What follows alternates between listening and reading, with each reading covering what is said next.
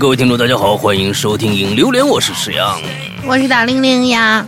热死啦！嗯，四十一度的北京啊，呃，也不知道这几天这个大家所在的城市啊啊，这几天正好是这个啊，这这个这个这个，哎，叫叫说什么来？粽子节，哎，端午节，嗯很多的家长啊什么的带着小朋友啊，就全国旅游了。哎，嗯也不知道他们旅游的这个路途当中啊，是不是也遇到了这种高温酷暑的天气？这几天嗯北京的来、来玩的人也是特别多，地铁上都是这个孩子，这这这个家长带着孩子，哎，进来以后啊，脸色都错，都都都都变了。就是就是，它都不是潮红，你知道吧？它是那个北京烤鸭放在锅转炉里面转了二十分钟以后出来那个那个那个颜色颜焦色，你知道吧？红色的都焦上糖色红，哎呀，天哪！我的天，前几天那个那个啊、呃故宫后门有那个嗯汉、就是那种就是那种砖呢啊，有一个啊人就是博主就拿那磕鸡蛋去了，就真熟了。就真熟了，我的天呐，太热了！我天，这天真的是气都四十太恐怖了，那地面肯定更加的高。那你别说地面了，咱们半空中啊，比如说我们家，我们家我我我我我那个工作室里边儿，完了之后，呃，如果不开空调的话，是室内温度三十八度，就我那屋子里面三十八度，开了空调降到二十八度，怎么着也需要个十二二十几十几分钟二十分钟。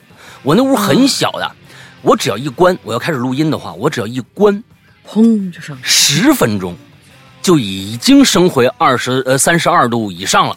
我天，嗯太恐怖了！我天，太恐怖！我也不知道这个这个夏天该怎么办。我那以前好像没有这么热，这这个这这个天，这个夏天真的是太恐怖了。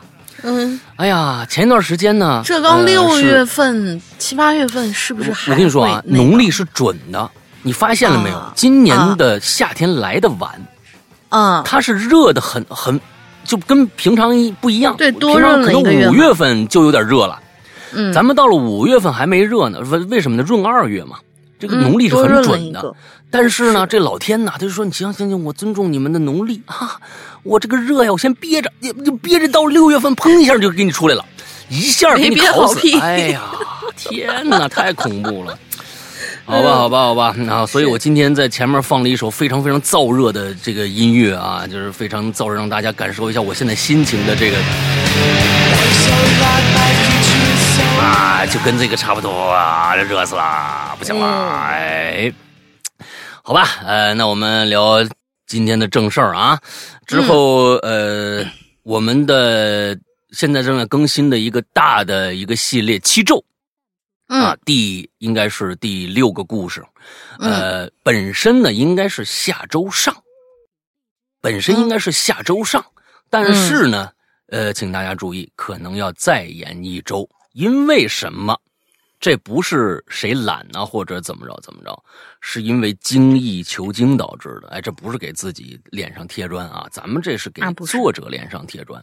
嗯蜀臣呢，我和蜀臣又是把之前第五集的故事，大家现在已经听到了。第五集的故事里面有一些可能逻辑上出现的一些问题，我们俩又探讨了一下。他觉得，如果把第五集的逻辑上的漏洞改掉的话，那么第六集可能就会出现一些小问题。那么呢，他改了一版，这是第十版。啊，一个故事改十版，大家听，大家听明白没有啊？就是嗯你们、你们去找一下，其实现在很少有这样干的了。我们俩真的是精益求精，尤其是赵书晨，尤其是赵书晨，真的，他工作很忙，家里有孩子，回去要照顾家庭，完就每天工作很晚，回家还要写东西。之后他的故事居然可以改到十版，之后现在在改第十一版，他在改第十一版，因为嗯他前前天把第十版给到我了，说老大这个就是最终版了。过了几天，他说老大你做了没有？我说我还没动呢。他说这样我还得改一下，我觉得前面还是有不对的地方，我再改一下。我说 OK，咱们一定要这个把它改到一个最佳的一个状态。之后他又拿去改了，所以呢，呃，下个星期我才是开始做。那么下下个星期啊，大家就可以听到七咒的第六个故事了，一共八个啊。七咒里面是七呃七个故事，基本上是七七咒，到最后有个总结篇，到最后有个总结篇叫溶解啊，就就像呃我们上一个故事七夜一样。啊，七夜到最后有一个白昼，也是一个总结篇，一个解谜篇，所以大家再继续期待一下吧。那每次大家都在群里面问啥时候出啊，啥时候出？啊？我们这次跟以前不一样嘛，我们这次是一次放出一整个一个故事，比如第六第六呃第六周，我们就直接把第六周不管几集，我们全部都放出来。啊，大概是这样的一个一个状态，而且现在我们要录视频，所以呃，七咒是有视频的。那么就请大家所有听节目的朋友，如果你还没有去关注我们的 A B C D 站的话。啊，字母站的话，哎，一定要去关注一下。现在我们有很多的我们的视频节目，真正的视频节目，专门录制的视频节目啊，跟过去的那种只有字儿的那种不太一样的啊，我出镜的那种的故事，已经有很多了，大家可以去看一下啊。多多的点赞啊，收藏、转发，完了投币啊，各种各样的招数你们都用一遍啊。但是人多力量大，一个人用就是因为你们一键三连多了以后，这样呢，我们我们的作品就会被更多的推荐到首页，就是他的那个数据。嗯，对，很多人在底下问说，这个节目做成这样了，为什么不火啊？那么你们扪心自问一下。哎，对不对？去的我也觉得，我也觉得，我看在 B 站上看了好多这个恐怖类的，尤其是讲恐怖故事的。呃，说实在的，那那没咱们专业。呃，从讲的这个方向来说啊，没咱们专业。视频的角度上来说呢，呃，我觉得呢，有有比咱们好的，也有比咱们差的。总之，咱们综合起来呢，能打一个在全网能够，我觉得能有个七八十分的水平吧，啊，七八十分的水平这么一个一个一个状态。我一直以我一直的这个人生格言就是 七十五分万岁，不好。就是说，我们可能不是最最最最好的，但我们也不至于那么凉。哎，对对对对，所以大家自信还是有的。补补充一下啊，就是补充一下我们的有生力量，让他们看看我们的这个粉丝的力量啊！加油加油加油！嗯，这个星期呃，我从去年年底就开始说的一个作品啊，今明这个星期正式上线。我本身呢，嗯，对这个作品非常非常的有信心，呃，也算是今年的一个重头戏吧。嗯，本身我想是一上来，我上次说了，如果这个这个剧。一上来放直接怼四级上去，你们可能就就已经跳不出坑了，已经非常就是出一集要听一集，出一集要听一集这样的一个一个一个程度。嗯，最后我一想，因为两个星期以后我可能要离开北京一段时间，所以这最最近一直在呃赶节目，包括这几天的假期我都在赶节目，呃，所以。可能不能实现我这个小小的愿望了，就是一次怼四级，先怼四级上来，就像断龙台一样，断龙台一一下上来就是五级嘛，上来先五级勾住你们，完你就往后听。这次可能真的只能一集一集更了。呃，这个星期二四正式开更的十九年谋杀小旭，这个是一个非常黑暗的故事，异常的悬念丛生，从最开始的第一集就抛出一个悬念。一直到最后十九年间谋杀小旭，希望大家也有会员的可以去哎关注一下，以你们会喜欢这个故事的，嗯，好吧，嗯，那么呃，接着呃，这个星期的话题是什么呀？这今天话题就是咱们上次说的巴掌大点的地方啊，出什么事儿？嗯嗯，但是今天就是稿子里面有同学说啊，这文案很牛逼，那我就。想来着重的就是用一个比较有气氛的方式来说一下这次的文案，好吧？啊，就其实我恐怖氛围的吗？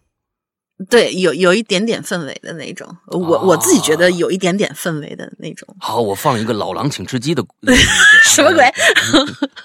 来来来，就是因为咱们这次的那个话题，不就是接着，其实是接着上次那个走廊那个话题。你总觉得可能我们穿过这个楼道，然后就回到家了，但是你觉得你家这点小空间里面是不是真的安全嘛？所以我就起了一个题目，是起了一个方寸之间。然后谁能想到这点空间都能遇上事儿？嗯，来了啊，我我我来显摆哎一，下。你你你稍等，你稍等，你稍啊等，我我酝酿一下，我酝酿一下。啊，我啊对，酝酿一下，你稍等啊，这个酝酿酝酿的过程非常非常重要。哎，你酝酿一下。对对对，我酝酿一下。哎，好的哎好的好的来来来来哎哎哎，来来来来来好嘞，来，书接上回，好不容易离开了闭侧的步梯，回到家，你以为自己逃过了最阴影的部分，你感觉很累，揣掉鞋回到房间，摸到电灯开关还好没有另外一只手在上面。你走到衣柜跟前，伸手的一刻有些犹豫。你发现那些衣服密密麻麻的挂在里头，没有脚，没有手，没有头，没有心。你不知道衣柜深处的墙上会不会有一个通往别处的夹层，会不会趁你不在的时候藏着谁，正在静静的等你回来。你越想越害怕，草草换了衣服，洗澡时候尽量缩短闭眼睛的时间。你记起恐怖片里的人好像钻进被子就安全了，可是钻进去之后，你觉得脚下仿佛变成了另外一个世界，床底也不知道藏着什么不？会不会掀开被子，那被子里头？有一双眼睛正在看着你，所以你看，本以为空间越小越有安全感，可其实真的未必。毕竟你连躲都无处可躲啊！好了，我们以后要杜绝这种文案的出现。为什么？来，我们要反对这种文案的出现，为什么？我们要打击这样的文案的出现，我们要批判这样的文案的出现。为什么呀？因为，啊因为你把大家能写的都写了，啊！所有的桥段都在里面，你让大家怎么写？这等于是我自己写了一篇，是总？结帖是吧？这这可这总结帖是吧？不是，这是带着大家往那个思路上面走嘛，然后后面加了一句，就是呃咱咱们回家了，你你刚才有一段，我觉得小。空间大恐惧啥？哎，回家回家那个衣柜里边啊，挂着全是人。你看，你都写了，你这这让人怎么写啊？没有手，没有心，没有头，没有没有没有没有脚，没有没有没有没有心啊，没有心，没有肾，没有腰子啊，嗯这什么什么这个那的，你这让咱们人家怎么写？是不是啊？哎呀，一点都不考虑别人的感受啊，真是。对不起，好了好了好了好了好了，我错了，嗯我知道这回为什么留言的人并不是非常多了。你看，我们说要杜绝这样的现现象出现，那我我啊相当于是我替大家写了一篇了，已经，嗯，是吗？你看，为了展现自己。而把自己大家的乐趣全部的都没有抛掉了，这这这这这是什么话嘛？对不对？哎呀，独乐乐不如众乐乐嘛！你看看你啊，这个对对对，对大家怎么乐？众乐乐比较好，对，还是众乐乐比较好。哎呀，来，那你说你一个，你说一说一个你的狭小空间的故事吧，必须恐怖啊！啊，我我没有什么，我这我我没有什么，其实太狭小空间，不要不要找借口就其实相反，我还蛮喜欢狭小空间的，。快快啊两句话就是我刚来鬼影的时候是在床底下录故事的，大家知道吗？不是床底下，你那个不算床底下呃，算呃算半个吧，就真的是啊半个床底下，因为我那个当时那个房子租的一个小房子，空间没有那么那么大，然后呢。正好那个床它有一个盖板是可以掀起来一半的，呃，掀起来三分之二。就是我每次把那个盖板呢掀起来，然后我本身对，就是 它是一个能够那样就是呃掀起来大概四十五度那样一个嘛。然后我本身其实并不是很瘦的那种，呃，进去以后就相当于是强行把自己 你不要不要这么说，你让我想起另外一个个故事。啊，这个故事那个就感觉是那个呃棺材里面干棺材盖都盖不上了。就看 谁家谁家棺材盖是那种掀起来是，哎有，好像有林正英那电影里面有，那就是就是就是嗯嗯，大概可以想象，就是把那个那个板子掀起来，大概四十五度那个样子，它这样不就是一个四十五度一夹角，然后它的最靠直角的那那个边其实是呃高是最高的嘛，之后我就可以刚刚好坐进去。然后那个顶子其实是能够顶到头的，我再把我的床周围，呃，盖上一圈那种就是法兰绒毛毛的那种毯子，这样就可以尽可能的去收音。然后我师傅给我推荐了一款那个录音笔，就最早最早的时候没有环境的时候，我的那个录音环境其实就是那个样子。就其实这个行为看起来挺，就是我自己觉得其实还 OK，但是给别人的感觉就是。很挺吓人的，就是废话，你你自己知道你在干啥呀？别人不知道你在干啥。你知道他们有好多好多人，对他们有好多人都就是，比如说有一些呃呃恐怖故事、悬疑故事的播主，经常会被粉丝问到一些这样的问题，就说你们在讲这个故事时候，你们自己害不害怕？然后有有些人可能怀疑，哦，习惯了。有些人怀呃，有些人回答就是习惯了，然后有些人回答就是啊，我们其实有的时候自己也会吓到自己啊，尤其那个灯关掉以后啊，那种气氛什么的。然后我那个环境就相当于是，我先把自己是放到那个位置，然后再你都已经进棺材了，是吧？在棺材里录啊。那个真的很像一个，很像一个那种棺材的感觉。啊对对对，但是我其实本身为什么都说我呃，我一直跟别人说我是没有幽闭恐惧，就是我觉得那样的一个小空间，反而给我一种很安全的感觉，就有点像那个。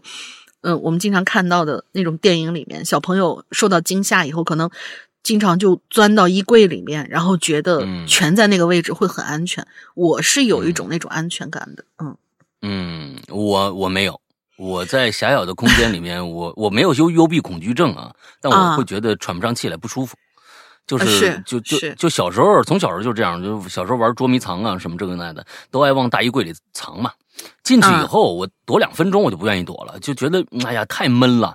嗯，完之后嗯喘气儿也不舒服，完了之后在里边这么狭小的空间，别人也看不着我啊。我 我愿意不让捉迷藏的时候，我愿意不让别人看着我，不知道为什么，我从小就有这样的一个，嗯，就觉得特别有意思，呃，所以就不你来呀来呀，你抓不着我那啊种，是吗？在在在小空间里特别欠的那种感觉，对。嗯，完了之后，那个我就不爱在小空间。呃，在小幽闭空间里面有没有什么恐怖的事儿？我一下想不起来。先看看大家的吧，嗯，说不定有一些东西就能引起我的什么什么共鸣之类的啊。啊，行，那就是因为我们这次的留言的时间嘛，刚好是碰上端午，然后有很多同学给我们在后台有一些端午的祝福之类的，我就剪、嗯可能剪了那么一两句，就是当然大家都在台前台显示了，我会剪了一两句，然后就是带一下这个话题。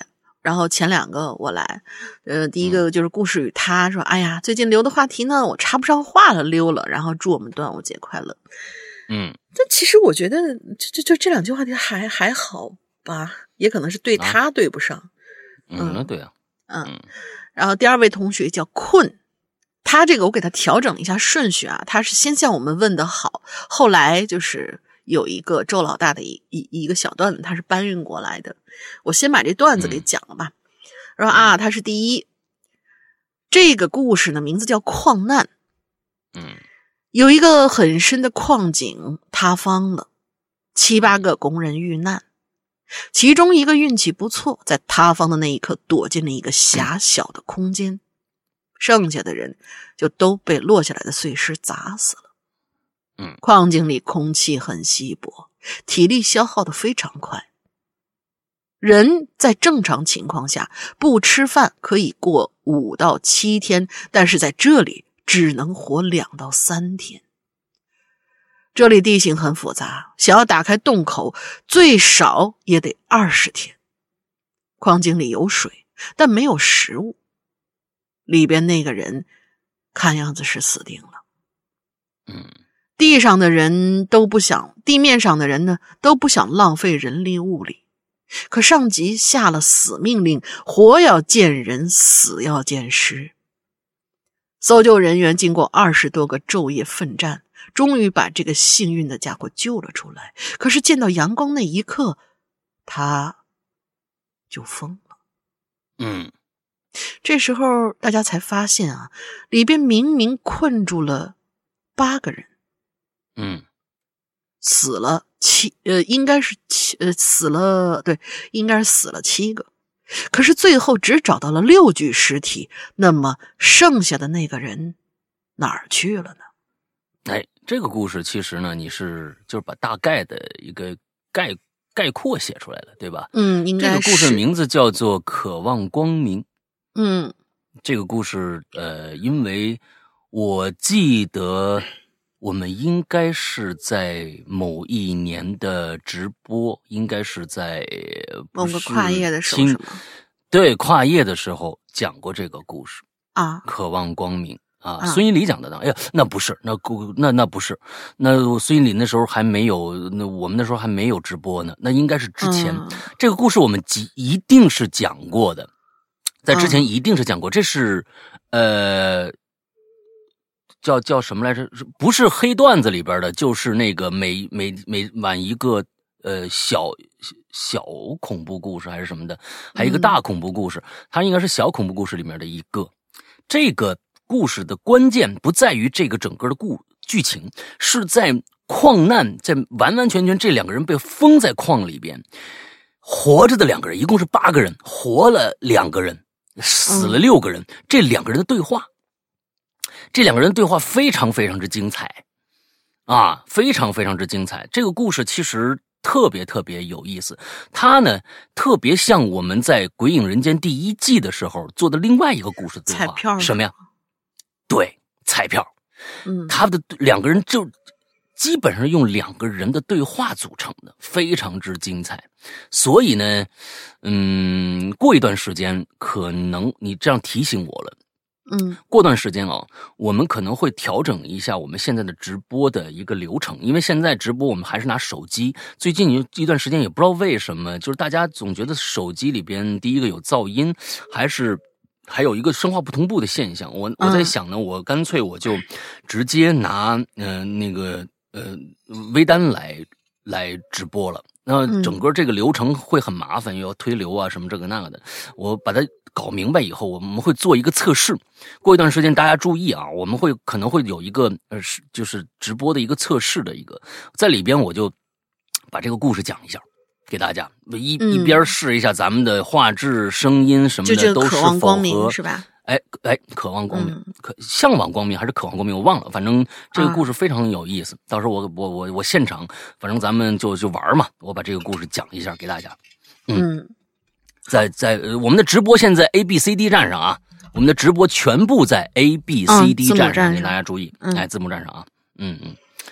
好，然后他这个接着把它念念完。他这个对对对，他这个文章没完，然后他之前是其实向我们先问的好，我给他嗯导了一下顺序，先把故事给讲了。他说：“山羊龙鳞姐你们好，山哥龙鳞姐你们好，我从小特别喜欢稀奇古怪的故事。”还记得是上初中的时候，偶然在 Podcast 发现了《鬼影人间》，当时还是第一季呢。点进去听了一个故事，立刻就被老大的声音和表现方式吸引了，直到现在一直收听咱节目。不过这几年好多新故事好像都是刑侦、探案、烧脑类的哈。我还是嗯。挺喜欢以前恐怖小故事风格的，不太喜欢这种嗯。刑侦推理的，所以还是希望能够回归以前那种模式。对了，话说回来，这是我第一次留言，也不知道写点啥，在知乎看到周老大有个小故事，正好符合今天话题，想到两位老大，呃，两位呃，两位和老大的关系。呃或者说是两位老大的关系吧，那么好，应该嗯人家好像能播没加你，啊，好的，那就我我我我我不存在。啊好的，好的，好的。嗯、想到两位老大关系那么好，应该能播就转过来了。最后祝两位主播身体，你这不加了吗？啊，哦，大佬是你们，我只是个主播。搞得这么尴尬干什么？哎，行行，可以，可以，可以。最后祝两位主播身体健康，拜拜。搞得这么尴尬干什么哎？呀，有必要没有？我真是啊！好难过。呃，我我我我先说一下啊，啊，为什么这几年的恐怖的这个风格越来越少了。嗯嗯，是因为我宁缺毋滥。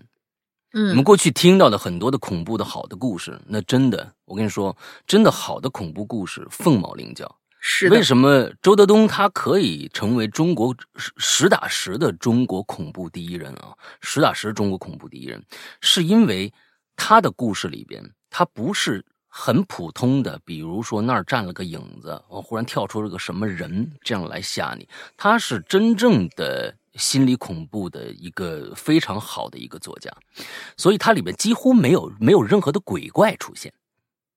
嗯没有鬼怪出现，它是用你生活中的。为什么我我我愿意去让大家写一些，比如说只要是恐怖主题的，就是生活中的一些东西，比如说镜子、厕所，还有一些狭小空间，因为我觉得这这些地方的那些恐惧是大家经常可以碰到和体会到的，所以我觉得这种东西才是一个哎地接地气的恐怖。周德东是这样子的，所以如果你再碰到，你听完了我们做的恐怖故事的那些内容，你再去网上随便找一个恐怖故事，什么这个穿白衣服，就就你你去搜那些文字啊，就什么恐怖故事集啊什么的，你没有一个能看得上的。是因为那些实在是太幼稚了，太幼稚了。这些好的作品，这些好的作品，真的不是说想做就能做的。为什么一个呃世界上那么多的大导演，那么多的有名的电影，对不对？一个导演他一生能拍几部？你就想一想，他可能三四年、四五年才能拍一部电影，就是因为他要找题材，并不是说我拍出来的就好看，跟类型也一样。恐怖片也不是恐所有的恐怖片都好看，对吧？这么多年了，大家想一想，这么多年来了，大家最近这五年有一部恐怖片可以让你觉得哇，我一想起来哇，好恐怖，那个真的好厉害，没有吧？这五年在我的眼眼睛里面完全没有一一部都没有，所以其实这就是我我我觉得我宁缺毋滥，而且我又喜欢本格推理啊、之类一些烧脑的一些故事，嗯，所以这几年呢，就拿出了一些呃这些的作品来来给到大家。不过在前年，这应该是前年了吧，二一年了吧？对，二一年的时候，嗯我们有一个系列叫做《半真半假的周先生》，这是我跟呃周德东最近的一次合作。他的短篇集叫《半真半假周先生》，这个是在这个知乎上，知乎上的一个他在上面呃连连载的一个短片系列。那我们拿过来，我们就做了。现在全网几乎都有啊，不不光是我们自己的 APP，还有呃像大山呐、像。呃，Lazy Man 呐、嗯，我都不敢说名儿，只能说英文 啊，Lazy Man 呐、啊，什么各反正各种各样的，你现在只要去搜半真半假的周先生，呃，我们全网现在都有，但是这个好像是收费的。啊，全网都是收费的，也有免费的。好像前一段时间有人跟我说，哎，这个地方怎么是免费的？完了，我问了一下那个发行方，他们说，他们说，哦，这个地方也是正版的，嗯，没问题，也是正版的，可以可以去，这个没问题的。所以，OK，嗯，大概就是这个样子，所以给你解释一下。嗯，恐怖的东西其实每周都有，我们每一周都有一个恐怖故事，是我们自己嗯创作的。那在我们的会员专区里面叫做怪藏。呃，那么大家现在如果想听恐怖的，呃，我们的呃 A B C D 站上很多的绝绝大部分的故事全部是恐怖的啊、那呃。也包括我们最近创作的，就是视频的这种东西，也是呃恐怖的，大半是我写的一些东西。完了之后，大家可以去呃看一下，大概是这样啊、嗯好，下一个，下一个叫修仙的小饼干儿嗯，哦，小景啊，哦，知道了，小小景，为什么加了一个顿号？是因为我也不知道当时说的名字是啥。呃小景、西木啊，这两个，这两个嗯名字我好像都见过啊。小景。我更熟一点。对以前叫小景，后来改了小景的头头像应该是一个绿色背景的一个女孩，是不是？画的我我我不知道，忘了啊，经常换头像，这个多少年了他是吗？他是一群的老哦鬼友了，已经是。哦，好像我有印象啊。好吧嗯，作为一个老人儿，从最早期的校园故事听到结界，您长期戴耳机听歌、打游戏、听故事就耳鸣了。这之后啊，就主打的一个为爱发电了，不听故事，不留言。每年会员咱年年不断，这这不这不，您您我天哪还还真是老北京，您您还老北京，这不今早吗？一看这微信，哟，这可能可以冒冒个泡了，是吧？小空间里的故事，哎我就想到我曾经做的俩梦了。哎，首选呢，说说家里只有我和三只猫，两公一母，门锁是电子锁。首选啊，这这什么意思啊？呃，首选是家里两个梦，首选说说家里只有我和三只猫，门锁是电子锁。可能是哦，好吧，不管他了啊，咱们看看他第一个梦啊。第一次做梦啊，是在午休的时候。啊，他应该说呀，是在家里边呃，当时有三只猫，完了门锁呢是电子锁，他在这个环境里面做的两个梦。哎，他我我我我估计啊是这个意思啊。哎，午休的时候，躺在卧室里头，隐约之间呢，就看着俩男的站在卧室里边的门口，啊，卧室里边的门口，很正常的聊着天看着我睡觉。哎，就像两个在公园看孩子人，一边聊天一边看着自己孩子在沙滩上玩沙子似的。他们那个眼神呢，并没有让我感到冒犯，很正常的在谈论我，谈论这个房子的问题，但是具体我听不清楚。醒来之后啊，想到极个别物业不经过业主同意，利用万能锁进入业主家检查房子，就让我有点害怕了。啊，你你是怀疑那俩人是真的是吗？你是这个意思吗？还是由这个梦让你觉得，哎，我一想到这件事情了，我这个我咱们往后看啊，嗯又想到我们家胆小如我，又想到我家胆小如鼠啊，来人必会藏到被窝里的那个橘猫，他都没有被吓到，这一定是在做梦，也就不了了之了。直到第二次做梦，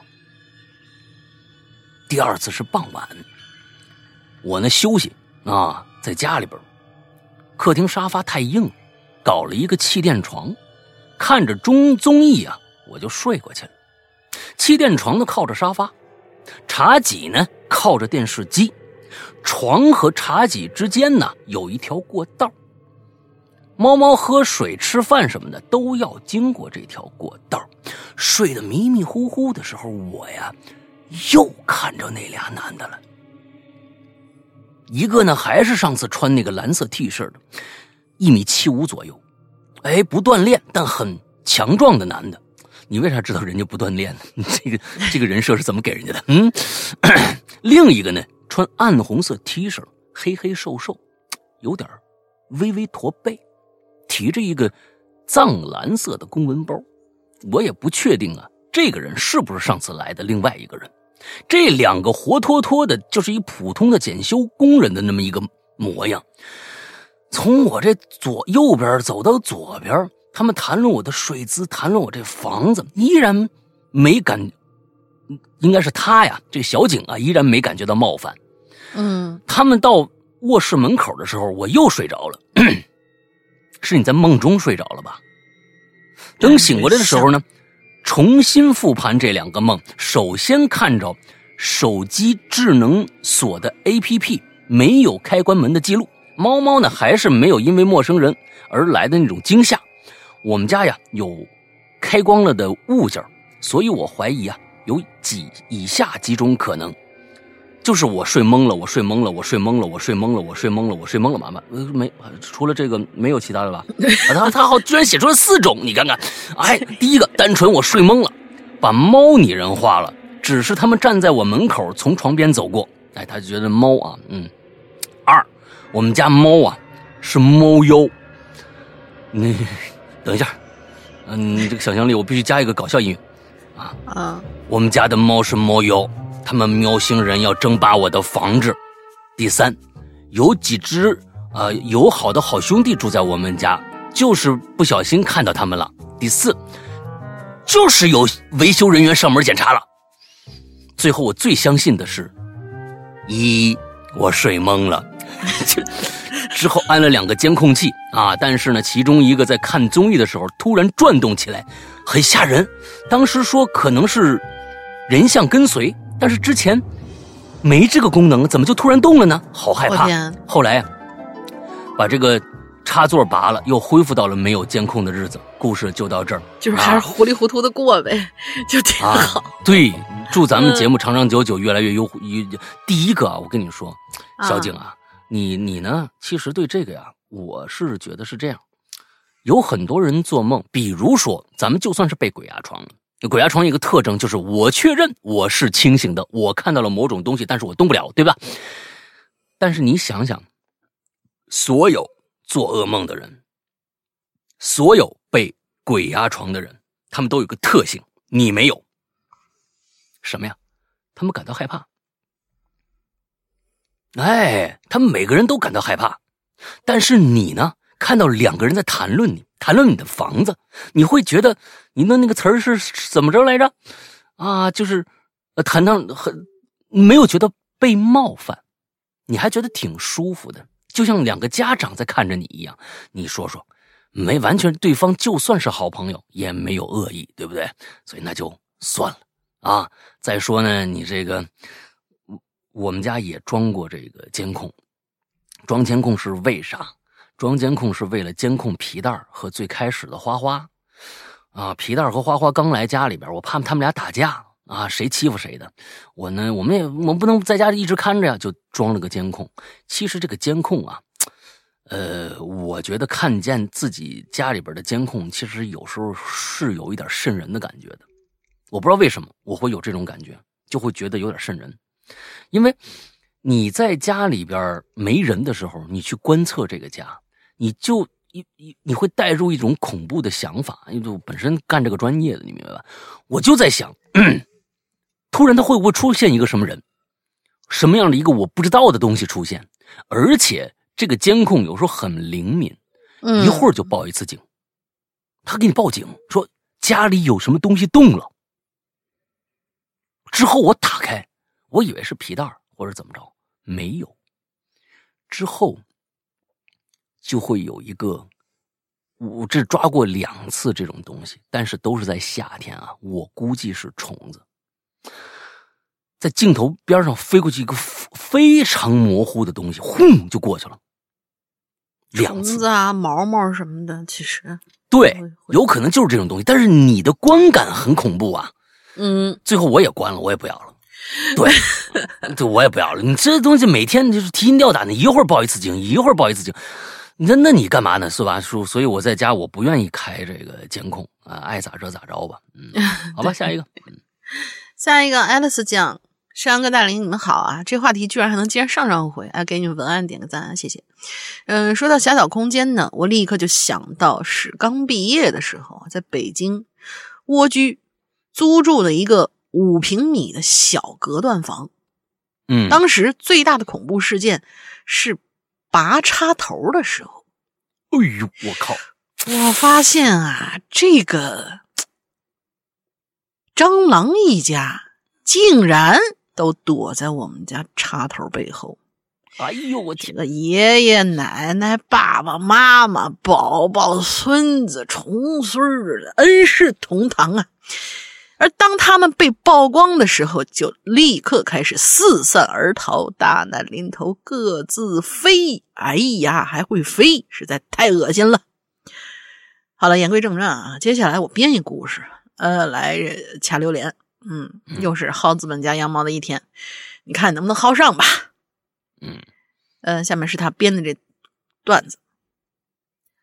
主人公叫阿牛啊，啊，一来就是阿牛关上房门，瘫在了门口，灌了一口可乐，就回忆起中午闷着头吃饭时候听到女同事们小声讨论的内容。哎，你知道吗？那个新来的阿牛啊，是本地土著。真的吗？我老妹儿正好没对象，年纪比你妹大，但是我觉得这土著的应该有好多套房子吧？哎，那不必须的吗？隔壁人家辣椒炒肉的味道从窗户飘进来，呛得阿牛直流眼泪。阿牛住的房子是一三十平的老破小，跟邻居家公用共用一个卫生间，夏天洗澡都得排队到深夜，所以不要说谈女朋友，普通朋友都不敢往家带。阿牛的父母 并没有抓住房地产的红利，等他们开始眼红周围人发大财想去买的时候，那房价早已经不是他们可以承担得起的了。所以阿牛的父母只能安慰自己说：“嗨，金窝银窝不如自家的狗窝嘛。”直到父母去世，阿牛家也没有搬走，一直住在这里。而更糟糕的是，自从阿牛的母亲去世之后，阿牛家就开始闹鬼了。最初的时候，只是东西会挪动位置，比如说桌子上总是放着一家三口的碗，碗里没有饭菜；比如说拖鞋会整整齐齐的摆在呃摆在门口等等。再后来，动静就逐渐变大了。哎，后来动静就会逐渐变大，之后又回到现实。这个地方是不是少了一点什么东西啊？没有啊，我连连接的感觉，就是站阿牛站起来，可能吧。来来，接着来，嗯，哦，行，嗯，阿牛站起来，像往常那样把鞋脱了，踢到一边儿，穿上整齐的摆放在门口的拖鞋，就爬进了自己从小住到大的大衣柜里，啊，锁上了衣柜门，打开了电脑，开始开始畅想吧。徜徜徉，人家哦，徜徉在徜徉，对对对，对不起，对不起，对不起，我突然一下脑子卡住了，忘了这俩字怎么怎么念。徜徉在游戏的世界里，在游戏里，他有一栋带着花园的小别墅，有萌宠给他做管家，只需要花一点点的钱，他就可以拿到顶级的装备，然后带着小弟们厮杀怪物。更不用说有许多女玩家排着队求他带。突然，砰砰砰！衣柜的门被猛地敲击了三下。阿牛心里咯噔了一下，但并没有理睬，继续玩游戏。在游戏里，阿牛认识的道友私聊他，说：“你出去租房子了吗？都闹鬼了，你还敢住？”可其实他们不知道，阿牛是搬不走的。虽然阿牛认识的热心网友从各个角度给他提了许许多多的建议，有法律上的、心理上的，甚至有宗教神学上的，但是阿牛对这些建议都视若无睹，因为阿牛根本就没有勇气搬出去。嗯甚至他一想到搬出去这仨字，他的小脑仁就开始疼，腿开始发软，嗯心里一团乱麻。于是嗯，面对这样的私信，他只是随便打了个谢谢，敷衍了一下游戏里的道友，就继续奔赴游戏的战场了。战场的厮杀和电脑主机散发出的热气，让阿牛有些汗流浃背，他便顺手打开了自己的衣橱，呃，顺手打开了自己衣橱房间里的迷你空调。你衣橱里还有迷你空调？空调发出“滴”一个小小的声音，而就这么一个小小的声音，又引起了一阵咚咚咚的敲衣橱门的敲门声，比上次更急、更猛烈，就好像外边有个人很生气。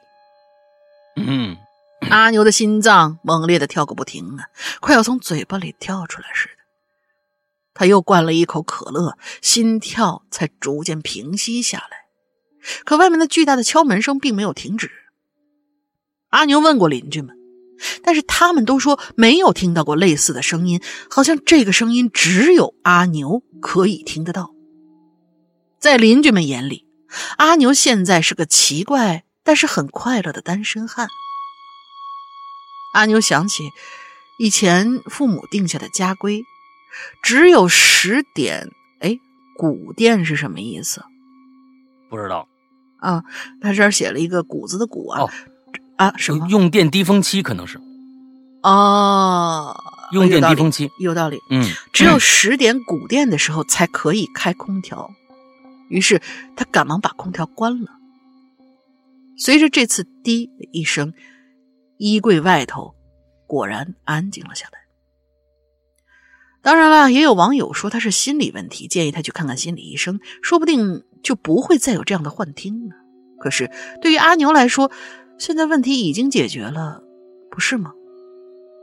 他就觉他觉得自己呀、实在是太累了，连衣柜门都拉不开的那种疲倦。于是阿牛又在这闹鬼的老宅里，在他小小的衣橱里，安全的度过了一夜。好啦，故事结束，两位主播辛苦啦。嗯，我在想这个故事的，嗯故事的主题是什么嘞？嗯啊，他讲了个什么故事？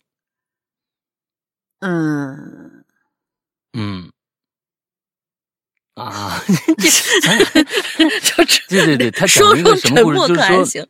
就是他只是字面上表达的意思嘛？有没有更深的东西在里边？就是只是字面上表达的意思嘛？就是他们这一家人都都还活着，完了之后不是不是都还不是都还活着，呃，他们家的人都变成鬼，还在这个家待着，啊，完了之后，他呢也因为这个世界实在，这这外面的房子太贵了，他就自己不想出去，完了，呃怎么样怎么样？就是这里边儿呃，我好像看不到故事过多的一个，就是说，呃，这个因为什么，所以什么。最后怎么样了？嗯，就是这个嗯整个这个是是没有的，而且我也判断不出来，就是他到底想讲一个什么就我觉得闹鬼的这个主题可能只是一个开放性的，然后呃，其实更深一点儿，或者就是硬要说吧，就是可能阿牛是一个暂时的想要逃避逃避现实的那种，嗯，嗯这好像没有太多的表达这这这嗯方面的东西，对吧？就你看大家给他提了很多建议嘛，但是他都没去解决，明知道这儿在闹鬼。嗯，他都嗯没有想着要去搬走或者改变，或者说，哎，你是幻听吗？那你去看看心理医生。但是嗯他嗯。就觉得是啊，我可以解决，这这不就已经解决？我只不过就是听到幻听以后，我就关掉一个空调，就这么简单一个事情。啊，解决就是嗯。有点儿那种摆烂的那种心态，嗯。嗯嗯，有有对对对对，从文字里面嗯。没有没有没有没有读到这些这些东西啊，就是说，嗯。对，可以加加油，但是我觉得你的文字表达是没有问题的，就是嗯通顺程度啊，还有描述这些，这一点问题都没有，而且嗯嗯，对，所以其实我还是在期待，就是说在这个家里边会发生一些什么样的一个事情，因为呃开始闹鬼了嘛，东西在嗯挪动。那么这个鬼到底是什么身份？他们的目的是什么？而阿啊阿牛这个人又是什么样一个东一个一个一个状态？到最后有一个什么样的一个但你？可以理解成对，但你可以理解成其实根本就没有鬼，因为能不能听到这样的东西，说到底只是一个他自己的个人的一个，咱们说幻听也好，或者说他向外界输出的一个内容，就是哎，每天晚上我好像能够听到，就是家里面有人敲对他能听到以后，他的反应是什么？就是说他的反应就是我什么都不做了，就是这就是故事的结局了嘛？就是就是就是没关系，所有的东西都可能，就是只有他能听到，别人也听，别人其实听不到。那嗯最后其实就在这个位置的时候就戛然而止了，他只是把那个电空调关掉了，嗯，就就就戛戛然而止，就有点可惜。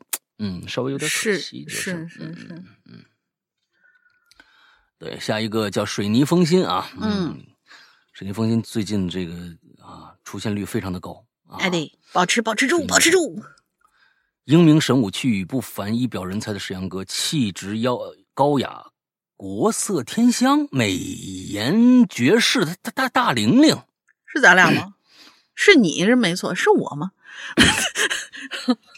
嗯 就不知道说的是谁，反正，啊，行吧，端午节快乐呀！这次端午节快乐。话题。啊，我把一个一个浓浓烈的一种一种一种欲望强制的压了下去。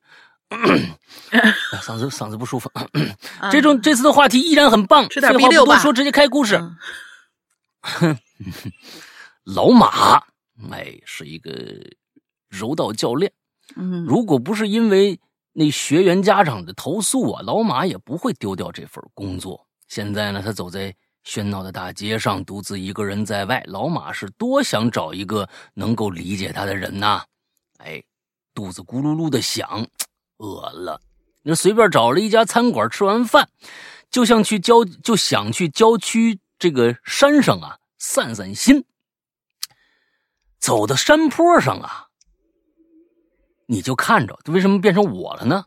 怎么怎么你就看着了呢？在他前面，离他二号好，行吧，行吧，好吧。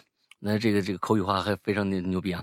走到山坡上啊，就看着啊，在他前面离他二三百米的地方围了一群人，哎，有这警车，还有救护车。老马就好奇了，走过去，说是围了一群人。其实也就十几个吧，那十几个还不够够不够多呀？老马也围上去，好家伙，眼前的一幕让老马倒吸一口凉气呀！怎么呢？警戒线里边躺着两具尸体，用白布单子盖着呢，鲜血呀已经渗出那个白布了。这种老这这给老马的视觉冲击力特别的大。这个时候呢。有这么一个警察开始驱散人群了，老马也只能掉头往回走。哎，一群人就慢慢走开了。老马还想知道啊，这是怎么回事就随便找了个大叔问：“，大叔，这这这这怎么回事啊？”大叔就说：“呀，哎，这俩人啊，劫道的。咱们这条街走到头啊，新开了一家饭馆。听说呀，这俩人半夜进那家面馆以后啊。”就再也没出来。估计呀，我猜呀，是被那面馆老板给反杀了。真的啊！老马一听啊，特别惊讶。我去，这真的假的呀？那那面馆那面馆老板呢？大叔摇了摇头，就走了。老马的内心独白说：“这应该算是正当防卫吧，对不对？”如果真按照大叔所说，这面馆老板肯定是在处于保命的状态下做出这样的事儿啊！但是怎么没他的消息呢？还管他呢？那我都没工作了，我还担心别人，真闲的。老马也就不多想了，往回家走。老马租的是一个外部走廊的小公寓。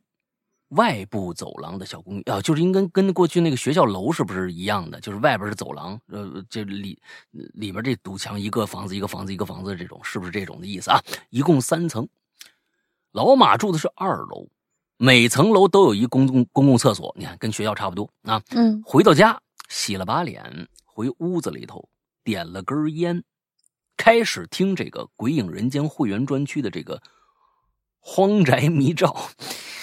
你你听到我骂人那段了吗？你听到最后最后几集了吗？你 那这个我就直接跳啊啊跳到从从树上跳下来就摔死了，故事完了。你那那那段你你听听啊，嗯，听到正起劲的时候，一阵敲门声响起。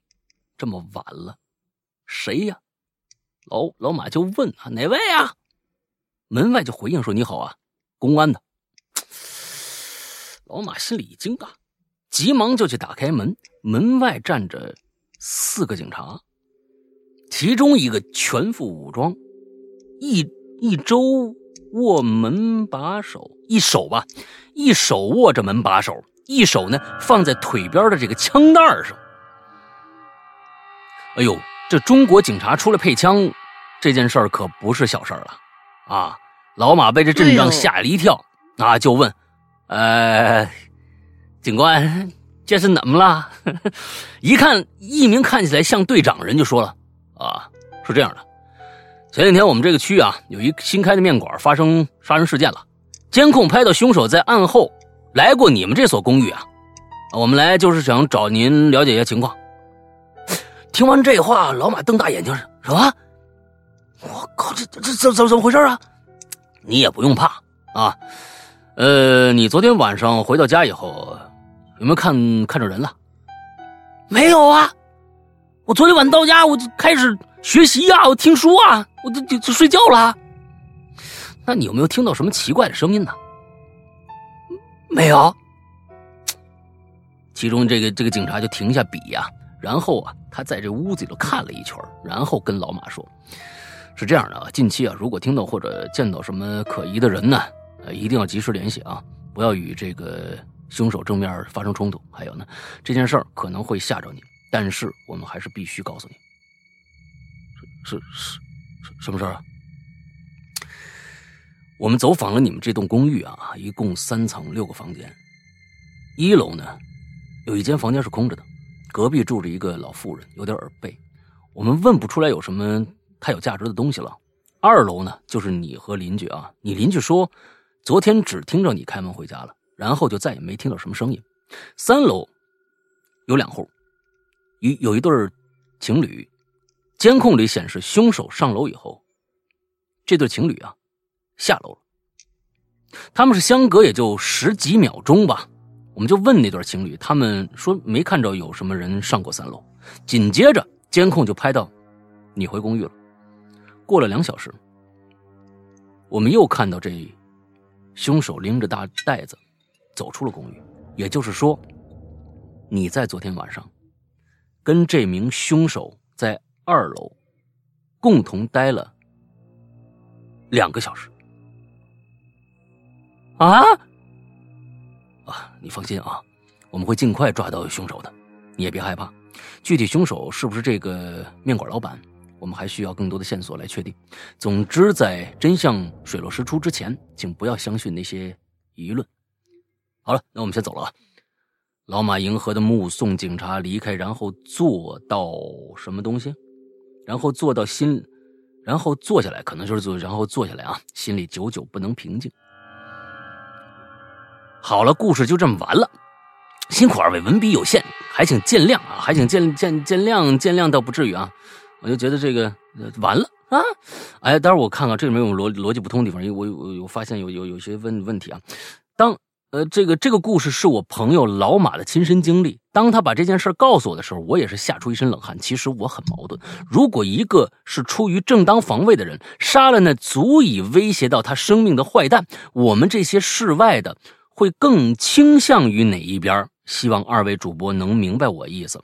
最后感谢世阳哥在《举步惊魂二》帮我打了广子。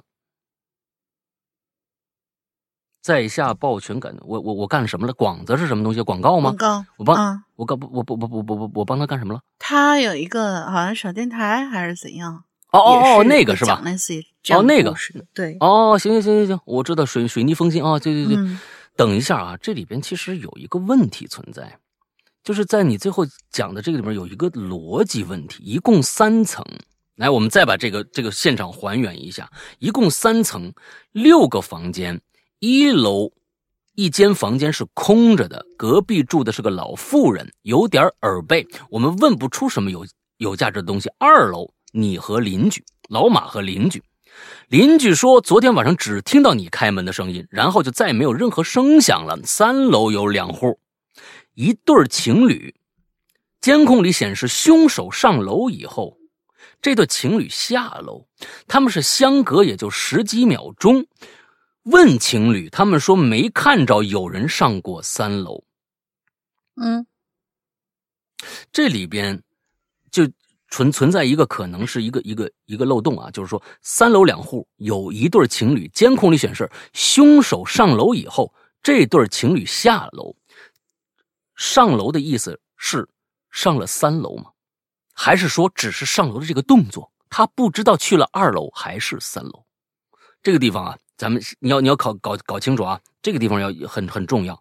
所以说是三楼的。一对情侣下了楼之后，这个凶手上楼，他们之间的这个上楼和下楼这个动作差了十几秒钟，所以就问这个情侣有没有看到有人上过三楼？你看，我就感觉这个凶手是上三楼了。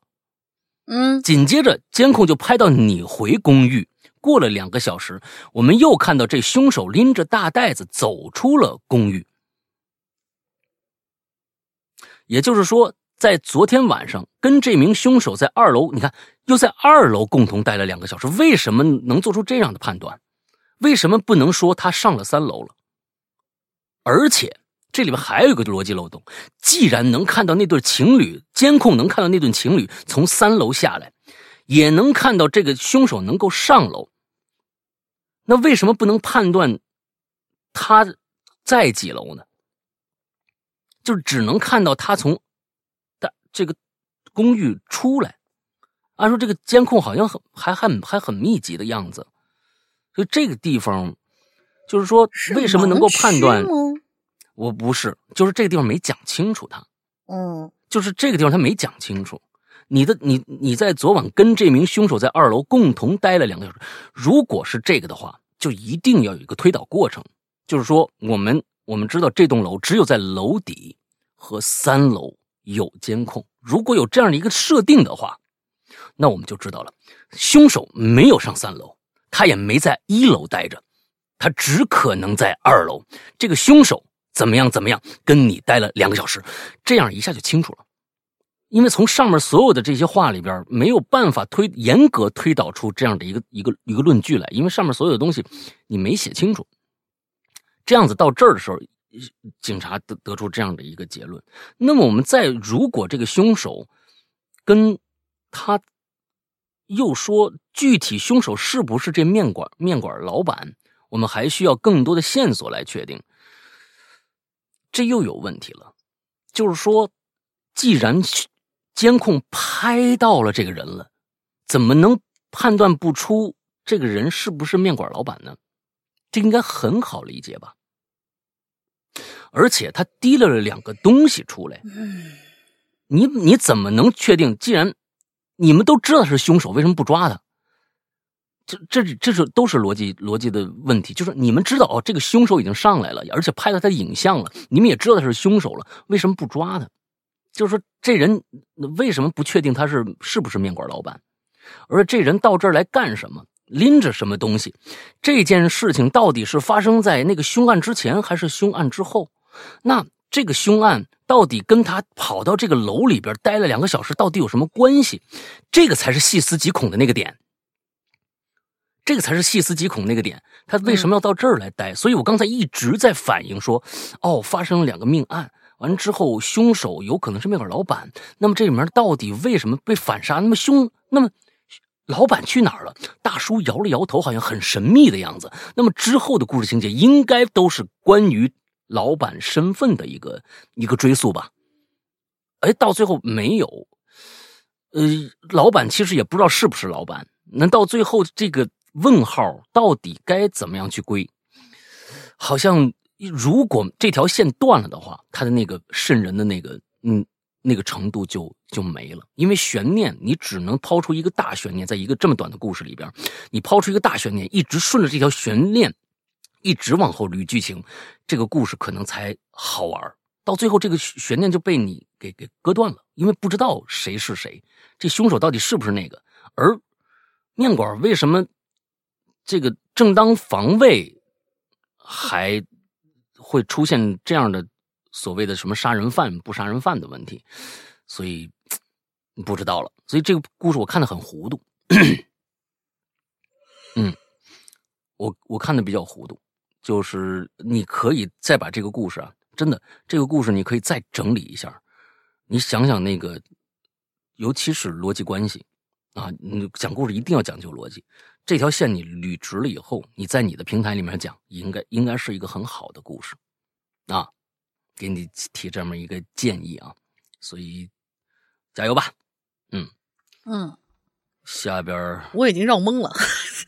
对呀，你你就就是就最后都绕懵了，就是说你没有办法知道他最开始抛出的那个悬念啊，这个到底是不是面馆老板杀的？完了之后，老板为什么那个老大叔摇了摇头？之后他就回家了，说有个凶手来到这儿了。那么都已经确定凶手了，就一定确认身份了呀？怎么又不知道到底是不是这个面馆老板呢？那他怎么那如果不知道面馆老板，他怎么确认这人是凶手呢？就这一点上来说，同时又不知道他怎么就推导出了一个跟他在一起待了两个小时，而这待着这两个小时如果恐怖的话，这个老马应该在家里边，比如说，比如说，他回到家以后，啊，完了之后因为没工作了，怕为了省电没开灯，之后呢，他就总觉得，哎。呃，反正反正在这家里面黑乎乎都影影绰绰的，家里立着一个大一个衣架完之后他发现，哎呦，他心想，哎呦，我怎么这真是够懒的？冬天的时候那那风衣怎么没收啊？那就睡过去了，直到警察敲门之后，他起来一看，哟，哎，我那风衣呢？怎么没了？再开了门，他说了这个以后，大家才可能有一个联想，说，哦，那个衣架后边会不会站个人呢？你你知道吧？就是说，像这种的，它在里边的连接太少了，所以就是它整个这个这个故事逻辑之间就会有断层。那让大家就是感觉这哎，恐怖点在哪里？这个点很重要。嗯嗯，好吧。下面下面俩，下面下面仨吧，因为那个也也不太长，但是后面那个蛮长的。嗯，老大休休息休息。嗯，下一位同学阿兰，他说：“对我来说，床底下不但不恐怖，反而还是小时候的我在噩梦里躲避鬼怪的地方，就跟那种呃呃呃外外国电影里面的小朋友一样，都爱往床底下躲。长大了才听说过被窝就是结界。如果小时候就知道被窝结界，我就不用吓得往床底下藏了呀。”这都谁说的？被窝是结界呀？哎，真的会，真的会有，就是有好多好多那种，呃，恐怖的段子也好，电影也好，好像大家都觉得，哎，钻进被窝里其实就是最安全的。会大家就就会有这样的一个梗，仿佛那个被窝就是对，仿佛被窝就是一个结界一样，鬼是进不来的。然后把头蒙住，怎么样？咱们也听多了嘛，这样的段子。我这几天都不盖被，你知道吧？对，我连个枕巾都盖不住。肚脐上贴个创可贴是吗？对，贴个肚脐上贴个创可贴就行了。对，盖个创可贴，这个可以，这个可以啊。嗯，下一位同学小耳刀。嗯，两位主播老师好，我是一位新鬼友，在大山 APP 里面听你们节目已经有两个多月了，三百多集啊，全都追完了，哇，厉害厉害厉害！就咱们大山节目这么好追吗？三百多集，每一集差不多都都一个一个一个半小时吧。对呀，俩月时间没干别的。啊，嗯，他说超级好听啊。我呢是一位全职宝妈，平时没事呢就是听故事解闷儿。我想说一下我以前工作工作地方的寝室，不大，有二点五平左右，细长型的，一个上下铺，二十多个工作柜啊。我的天，这么挤吗？屋子里边挤得满满的。我们的工作呢是三班倒，上一天休两天那种。嗯，好几个同事都曾经说过啊，在寝室睡觉的时候总会被掩着，就是明明醒了动不了，说不出话来，挣扎好久才能好。有个同事还说，在寝室的窗户倒影上啊，看见过有黑影走过。另外一同事呢，还说他看到过一个穿着美容院工装的女人对着他微笑，但是拿手机一照就不见了。还说本来没有打开袋的小零食会莫名其妙的被打开。其实呢，我都是不相信的，我算是无神论者，不太信这些。但是啊，有一年过年，赶巧呢，我大年三十值班，我呢睡上铺。我一起值班的同事那次呢是去厕所了，但是我本身是不知道的。突然睡着睡着，我就感觉床在晃，直接给我晃醒了。我还以为我同事在那晃呢，所以我就没在意。等过了一会儿，同事开门进来，呃，等过了一会儿，同事开门进来了。我突然就在想，那刚才谁晃呢？这才开始有点害怕。就跟我同事把刚才事儿说了，同时安慰我说，可能是这炮仗崩的吧，你别多想那是炸弹吧？那你 就就就床铺都晃了，那是炸，弹吧？能晃了嗯这种架子床的炮仗不太多，哎，这这这这轰炸级别的，这得这是。不是瞎瞎说八道？你这同事啊，嗯呃，别多想啊，反正过年不会有啥这这乱七八糟东西，睡睡睡睡睡睡睡吧。就这么安慰我啊，虽然然后我呢虽然害怕，但是我还是无神论者，还是不太相信这些。嗯那个小寝室啊，我住了差大概有十年，在这里工作了十年，因为熬夜辐射太伤身体了，影响怀孕，然后就辞掉了。现在还挺有点怀念那里的工作的，呃，还有点怀念在那里工作那些年的。呃，还有好多其他的一些小事儿啊，同事讲过那些小怕怕的事情啊，有同样的话题再来留言，写的有点无聊啊，不无聊不无聊，这样不要嫌弃，爱你们哟。嗯，没关系，你可以经常来。挺好，挺好，挺好，挺好。我觉得他是不是在那种什么检检查，就比如说做那种呃什么全身扫描的那种那种嗯屋子里面，可能是一个医护人员吧，就嗯难免会受到这种辐射或者怎么样。嗯嗯嗯嗯嗯，看样子好吧差不多。嗯有的时候是这样，我曾经就就我不知道你们呃睡觉时候有没有过那个 就是抽搐行为啊，就是睡着或者啊，会会会会有你，你就全身一一蹬就醒过来了。对梦里面会经常就是那种，比如说跳下悬崖或者是怎么样，然后突然颤一下，然后就醒过来。老人们会说那是长个儿，啊，什么长个儿还老人就是老人说是长长个儿嘛，小时候那样的状态比较多。有可能那个床怎么晃起来是你自己在梦里头，有可能你在做什么动作，但是你醒过来，是不是就就就觉得对，就觉得好像是别人在晃，有可能你你自己的身体在晃，在做做梦。你看皮蛋儿啊，我们家皮蛋儿经常在在我旁边，现在他在旁边睡觉，经常他会四个爪子就开始啊，就开始，我觉得他在梦梦中在奔跑，你知道吧？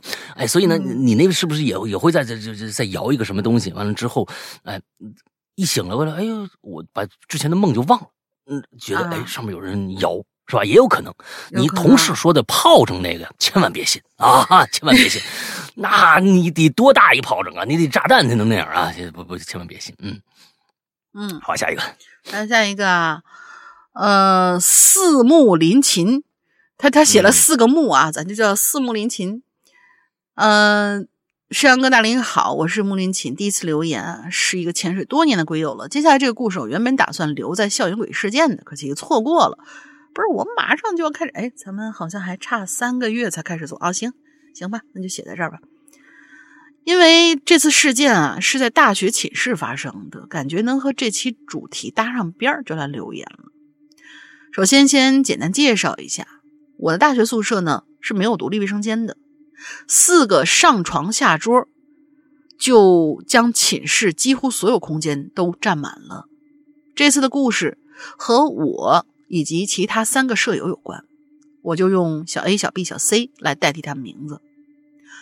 我和小 C 是靠近宿舍门的床位，而小 A、小 B 呢，则是靠着阳台的。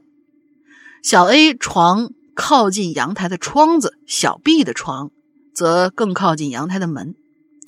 小 C 的床和小 A 的床则在一条对角线上。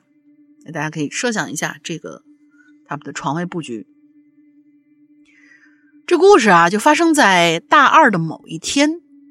那天呢，我做了一个很奇怪的梦，梦里头我们整个寝室都去上公共课的，都去上公共课了。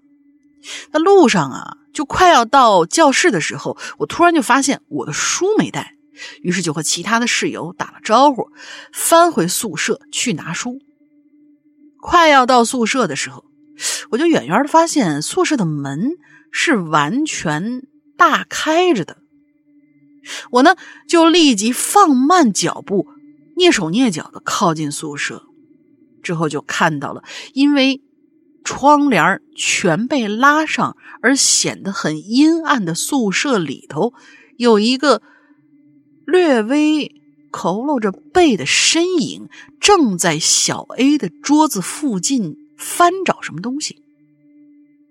我当时看见之后呢，可能以为小偷，就感觉特别生气，心想这小毛贼居然敢进我们宿舍，我唰的一下就把宿舍灯全都猛地打开了。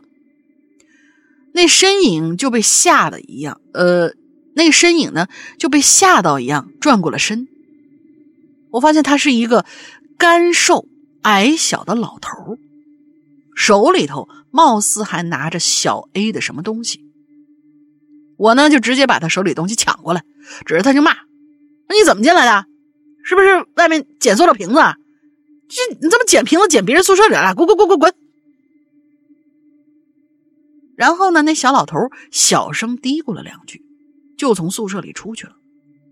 我看他识相啊，也就没打算继续骂，赶紧拿上书准备去教室。我刚离开宿舍准备锁门，就发现宿舍的左边不知是什么时候变成了一家店铺，那家店铺是卖纸钱的，那种明钞似的纸钱而且。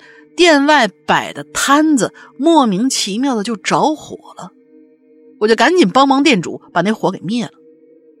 火灭了之后，店主也没说谢谢之类的，而是拿来了一个铁盆，在上头生上火，又递给了我一沓民钞，示意我把这沓纸钱烧掉。我呢就蹲在了铁盆前面，慢慢的烧完了手里的一沓钱，之后我这梦就醒了。听完我的梦，小 B 和小 C 都表示，他们最近也都梦见了比较奇怪的事儿。小 B 说，他前几天晚上啊做梦，就梦见了有一个黑影子打开了阳台的铁栅栏，进入了阳台。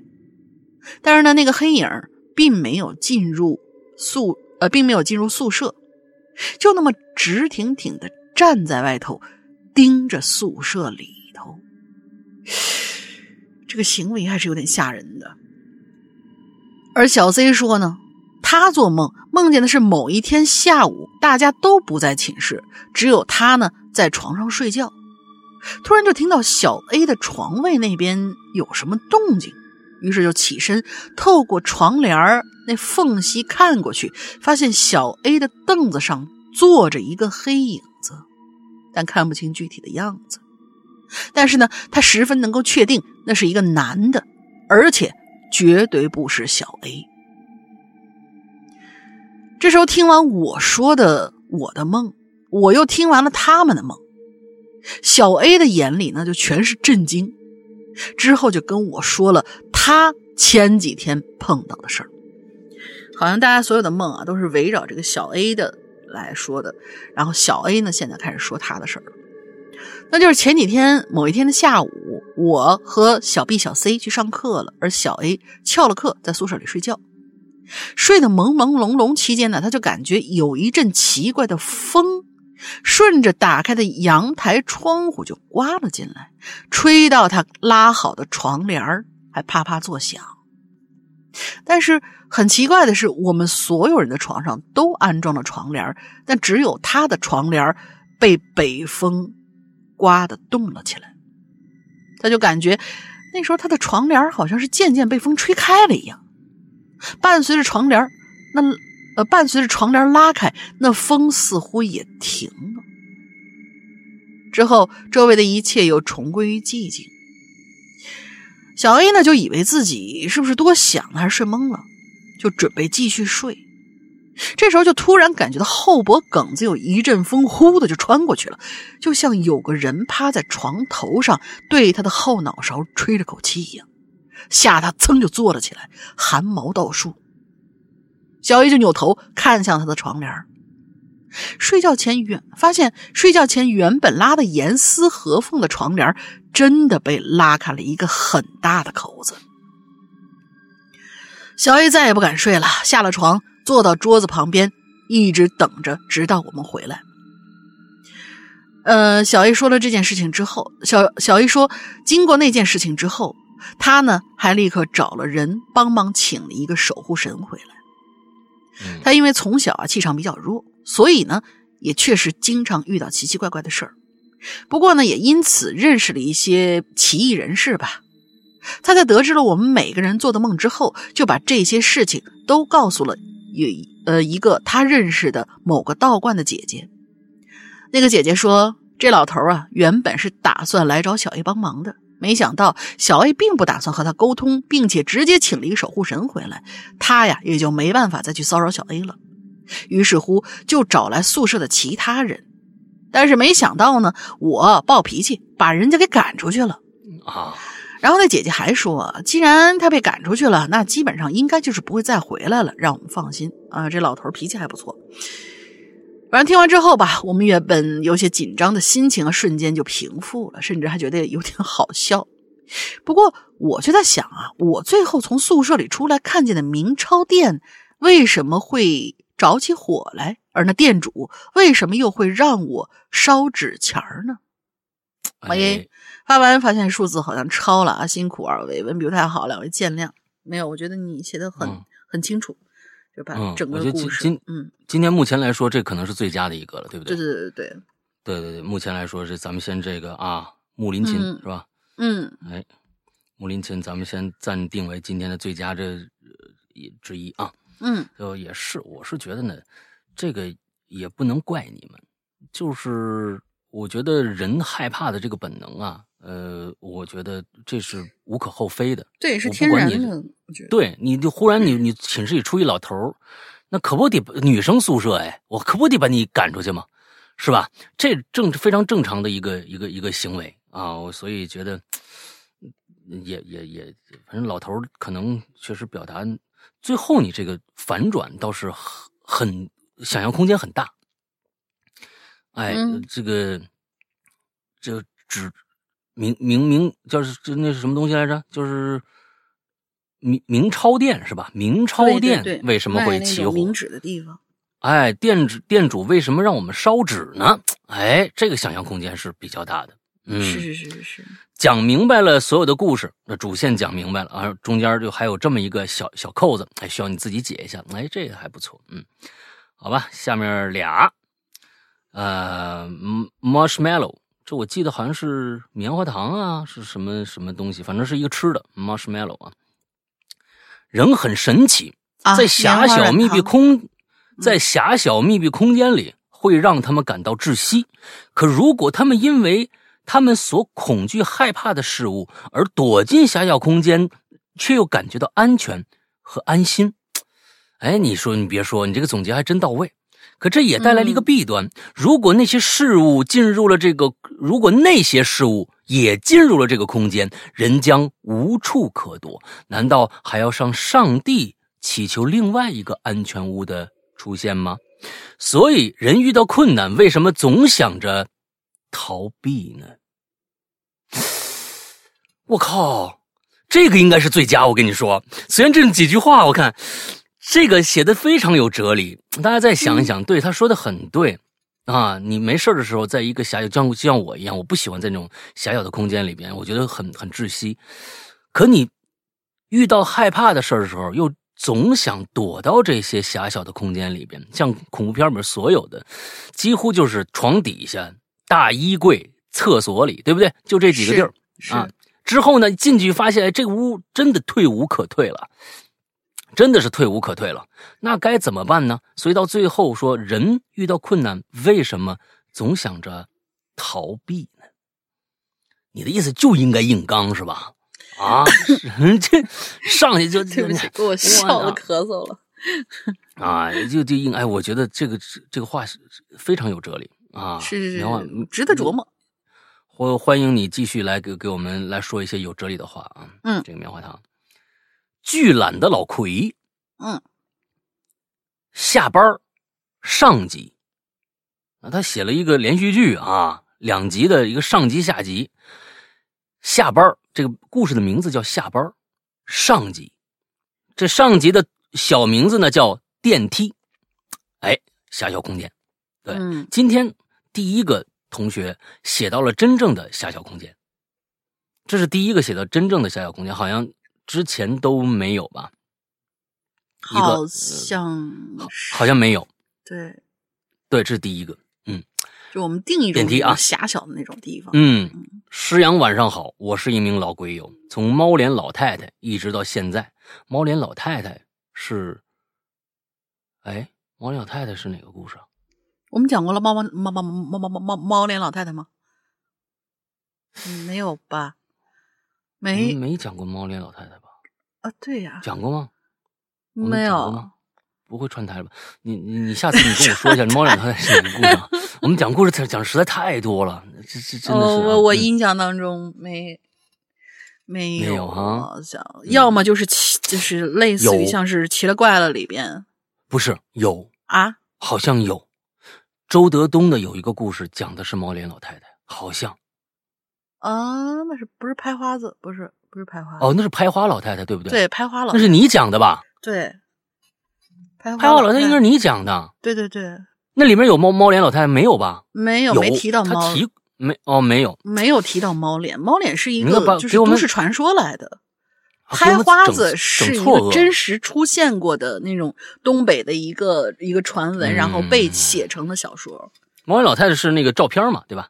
一张啊照片儿、好像是嗯嗯嗯嗯嗯嗯，好吧，不管了。呃，下次如果你你觉得我们讲过这个故事，你们你指点我们一下，让我们回忆一下我们在什么时候什么地方讲过猫脸老太太的故事啊？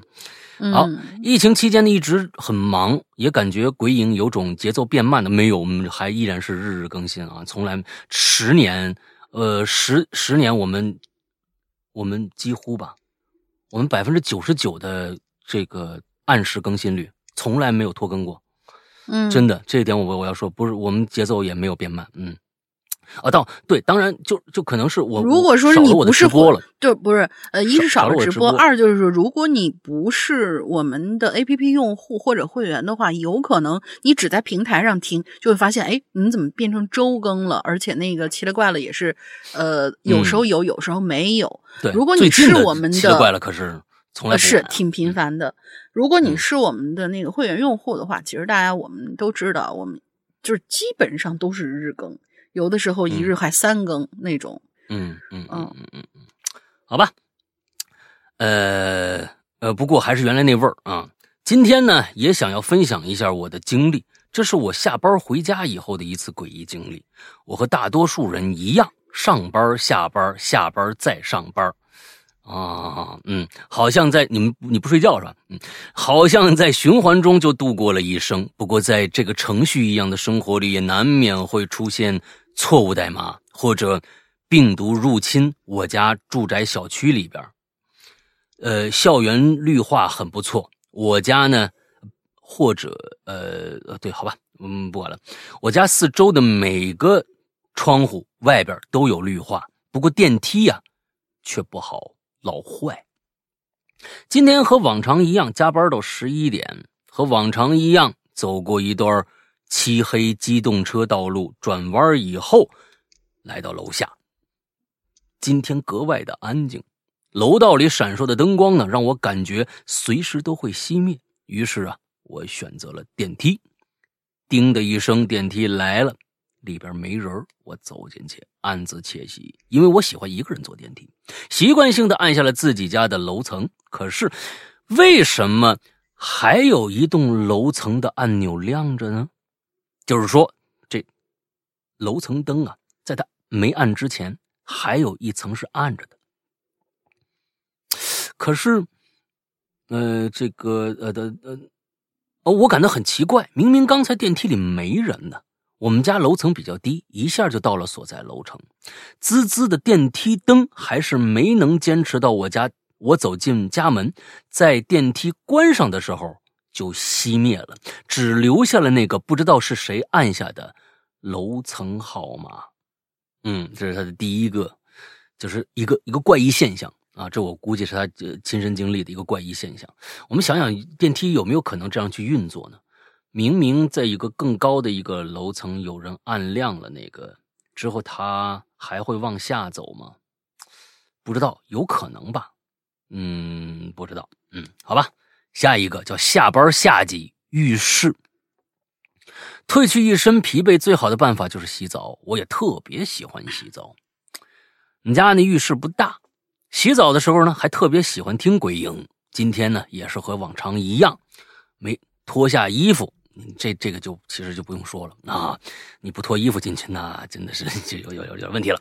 哎，进入浴室，打开水龙头，点开《鬼影人间》，开始享受自己的快乐。此时想一想，突然就不记得那个莫名按下去的楼层，哎，它是连着的啊。突然就不记得那个莫名按下去的楼层是哪一层了。不过，管他呢，鬼魅由心而发，啊，哎，是吧？鬼魅由心而发，哎，不是，恐惧由恐惧由心而发，鬼魅由影而生，由影而生啊！对，那还你你人家写对对，人家写的是鬼魅由影而生。对对，我那我记记记混了。哎呀，好久不说这个话了，人家生疏啊。鬼魅有影生啊，黑暗中你敢回头吗？洗澡的时候你敢听鬼影吗？是吧？是这意思是吧？洗澡的时候你敢听鬼影吗？哎，这个下次我给你专门录一个，你洗澡的时候听啊。这啊，经典台词余音绕梁。浴室里边的浴室里边的每一个东西啊，我都用过很多遍，不需要刻意去看就知道东西在哪儿。左手一按。左手一个，右手一个，慢动作，不是左手一按洗发露，已经在手上了。开始洗头。大家好，我是石阳，还是我的石阳哥在主持节目。突然手机就停了，啊，怎么会没声了呢？是不是有人打电话呢？可是我的我在洗头啊，眼睛睁不开呀，我没办法去接呀。不过没有手机的铃声，怎么回事呢？手机掉水里了。我将头呢伸到花洒下边。可是，一股凉意直冲大脑，怎么回事？水都变凉了呢？被这么一冷，眼睛里边也进了洗发水，疼！好在我知道平时洗洗脸那毛巾放在那儿，右手就开始往右边探，但是架子上没毛巾。这个地方不是我家浴室。这个其实挺恐怖的，有有这种想法的时候，这个人已经我就快快吓出毛病了。我跟你说，嗯，水太冷了，眼睛太疼了，恐惧感一直一直挥之不去。是不是自己家浴室呢？我在不在自己家里头呢？有人按了我的手机吗？水怎么这么凉呢？我还活着吗？难道刚才我上的楼层根本就不是我们家的楼层吗？这是我家的啊！我觉得应该跟那个刚才那电梯那故事应该回回回连接一下啊，他没写。嗯，我是不是刚才真的进了我们家楼层啊？我这个时候睁了睁开眼睛，手机居然说了一句：“今天我们讲的故事是孤店。”这就是我的故事。谢谢石阳哥，希望有更多的好听的作品，我每天都在听，我天天都想听哦，我天天都想听。OK，嗯，最后这个地方，嗯，这个也也停的挺挺挺挺急的。我还有，他有了这么多，那为什么刚才突然是你你是在抱怨我们的 APP 不好吗？关不掉是吧？你你你是在抱怨我们 A P P 有有这个，就是说搂不进来这个什么呃音频的时候，忽然停住了吗？啊？那不要你那你不要黑我们听众，那你你你你那浴室你不是你那毛巾不知道去哪儿了？你那怪得了我们吗？是不是？是吧？对我们 A 我们 A P P 是有一些各种各样的小问题，你你不必这样的指指桑骂槐吧你？啊，就挺好，挺好，挺好。我觉得对，就是这个心情写的特别特别的好。我也有的时候会会这个样子，就是说，在洗澡的时候就会听一点东西啊、听恐怖的东西很少，但不过有的时候会会有恐怖的东西的时候，我我闭着眼睛洗头的时候，确实有这样的感受，我就会想尽快的赶紧睁开眼睛。啊，因为那段时间非常没有安全感。对我上次好像也说过，就是一闭上眼睛洗头的时候，那个那个时候特别的没有安全感。嗯，那最后其实你这个这个到最后到底是怎么回事？水为什么变凉了？这个这个是你自己想象出来的，还是呃怎样？你下次能不能告诉我们一下？到最后为什么水突然变凉了？毛巾去哪儿了？完了之后我们的 A P P 到底出现了什么问题？这这啊，你这是不是啊？下次有有有机会的话，跟我们说一说啊。嗯，好。嗯，来下一个，下一个，朕一甚想你啊！这是活跃的同学们啊，真的是文思泉涌的。山羊哥、龙玲姐，你们好呀！我来答复上一篇仓促流连的疑问哈。其实龙玲姐猜的没错，袁雪就是文末出车祸的女死者，在车祸现场跟原本住在老破小里的泡泡袜女孩对上了眼。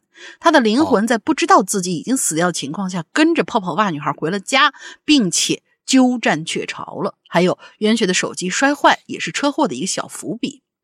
泡泡袜女孩发现楼道的声控灯都坏了，加之每天都有一个女鬼不停的跟自己闹腾，她呢实在没有勇气在漆黑楼道里一个人回家。但是苦于老破小没有物业，她只能去告诉警察叔叔。在民警的帮助之下，楼道的环境有了改善。但是袁雪的鬼魂却误以为是自己去警察局抱怨，而且起了作用。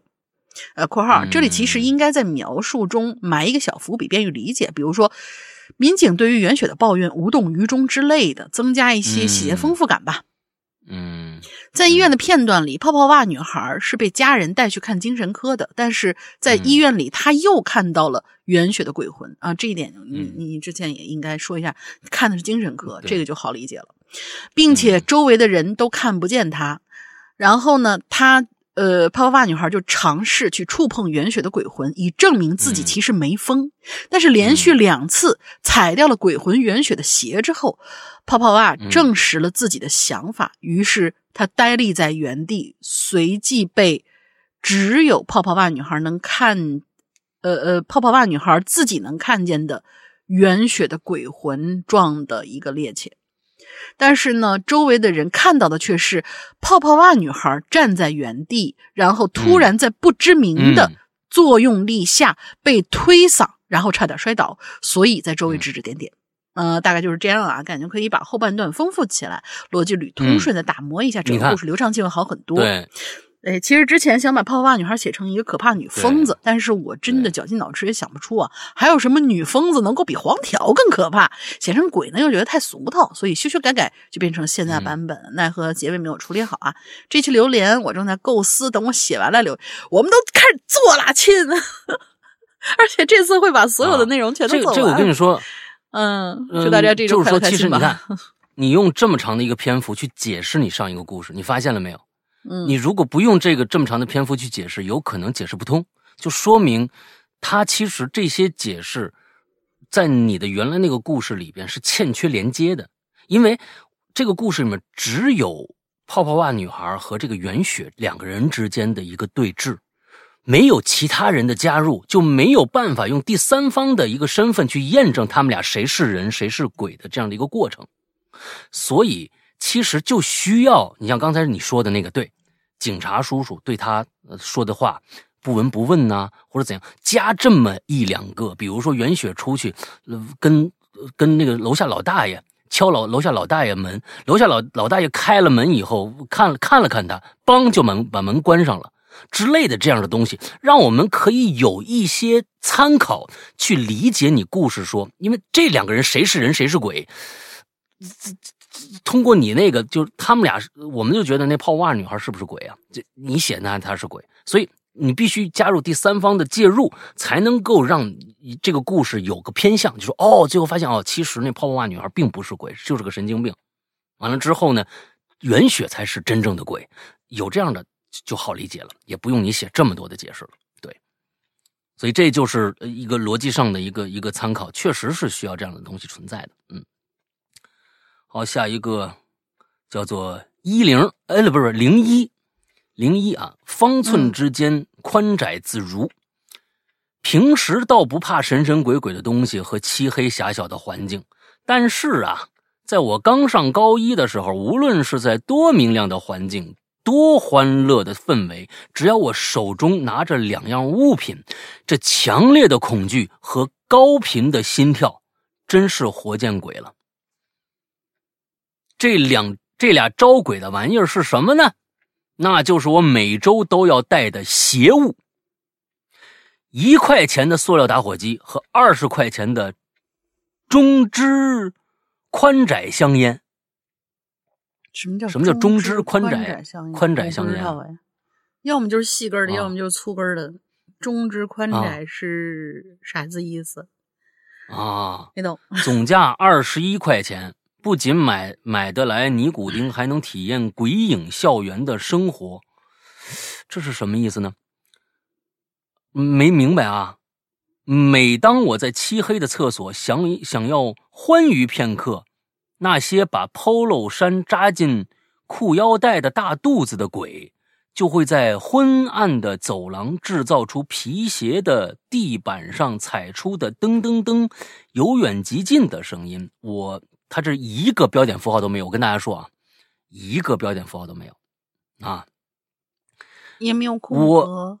没有空格，没什么都没有啊啊，完完全全连在一起。我正在和我指尖的宽窄嘴对嘴的亲亲情热呢，好你个死鬼，就要来打扰我的好事，我恨呐！我那还没抽到屁烟屁股的宝贝儿宽窄，绝对是人间的尤物。呃，我不想再念了。嗯，行吧。三这个鬼居然已经降临在我的面前，他的手中居然还拿着现代高科技手机，正在录像。呃，在方寸之间的我本该宽窄自如，但这鬼似乎也是技高一筹，直接让我感受到控制时间在四五秒的控制技能。嗯，可能你自认为这是一个文文风啊，文风，但是我说实在的，我真的读不懂。这个可能是因为我这个太孤陋寡闻了。第二，第一个，说是我并不知道这个二十块钱的中支宽窄香烟是个什么东西。之后，嗯，你的比喻是拿到两样东西，呃，强烈的恐惧和高频的心跳。呃，你应该是在觉得你高一的时候抽烟也不对，对吧？是这意思吧？就是说，你跟跟做贼一样啊对这这这样的一个心态。完了之后，还有校园的专门抓这个啊一些，你把他把这些人比喻成鬼嘛，是这意思吗？我虽然没看完，但是我感觉上是有一些加加纪纪律委员会的什么之类的，专门抓这个抽烟的人，是不是这意思？哎，嗯。但是真的，你一个标点都不加，我可能，我可能不读的不太懂，因为确实是这样啊，sorry 了，呃，零一，希望你以后真的是可以加一下标标点符号，因为这个断句可能只这个世界上只有你在你写完以后的半个小时之内能读懂，你现在再回去读一下，有可能你自己都会断断句错误啊，所以。对，咱们不是在写古文啊，那咱们就那我念下一个吧，我念下一个吧，嗯，这个就就跳过去吧，嗯，之后这个叫做 Matthew，这个从这后面这三个呢都是上一期的遗珠了啊，我们上一期的这个呃举步惊魂的这个遗珠了，所以呢下面三个就是跟走路有关了啊，嗯嗯嗯，Hello，山哥，龙姐，你们好，我是四群的。Mate，呃，这个 Matt 啊，是一个新鬼友，被两位主播的声音吸引，半年时间听完了播客的奇了怪了，在补榴莲的同时怒充会员。废话不多说，下面我的故事有点长，也有点跑题，希望能被选上。嗯，记得是去年快过年的时候，因为我一家啊在外地发展，但是呢，我爸呢比较恋家，所以年年过年啊。都回老家，年年过年都回老家，已经算不上恋家了啊，嗯，就是应该的啊，嗯，但是呢，今年在我的强烈要求下，我们一家啊就不准备回去了，正好新房入住啊，相当于镇宅了啊，你们把自己当那个那个什么了是吧？不过呢，从老家打来了一封，打来的一封电话，一通吧。啊，那一封电报还行啊，一一封电话，还是让我我爸改变了主意，我们也不得不踏上了回家的路。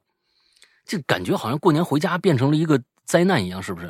这这过年回家有的人其实挺挺挺害怕的，回家以后被问很多问题啊，或者怎么样，就会觉得不啊看他那个样子，好像也也岁数应该不大吧？感觉上应该不大，就是岁数不大，所以才去。回家以后又是逼婚啊，又是那个，我就说意思不大，还不到结婚的时候。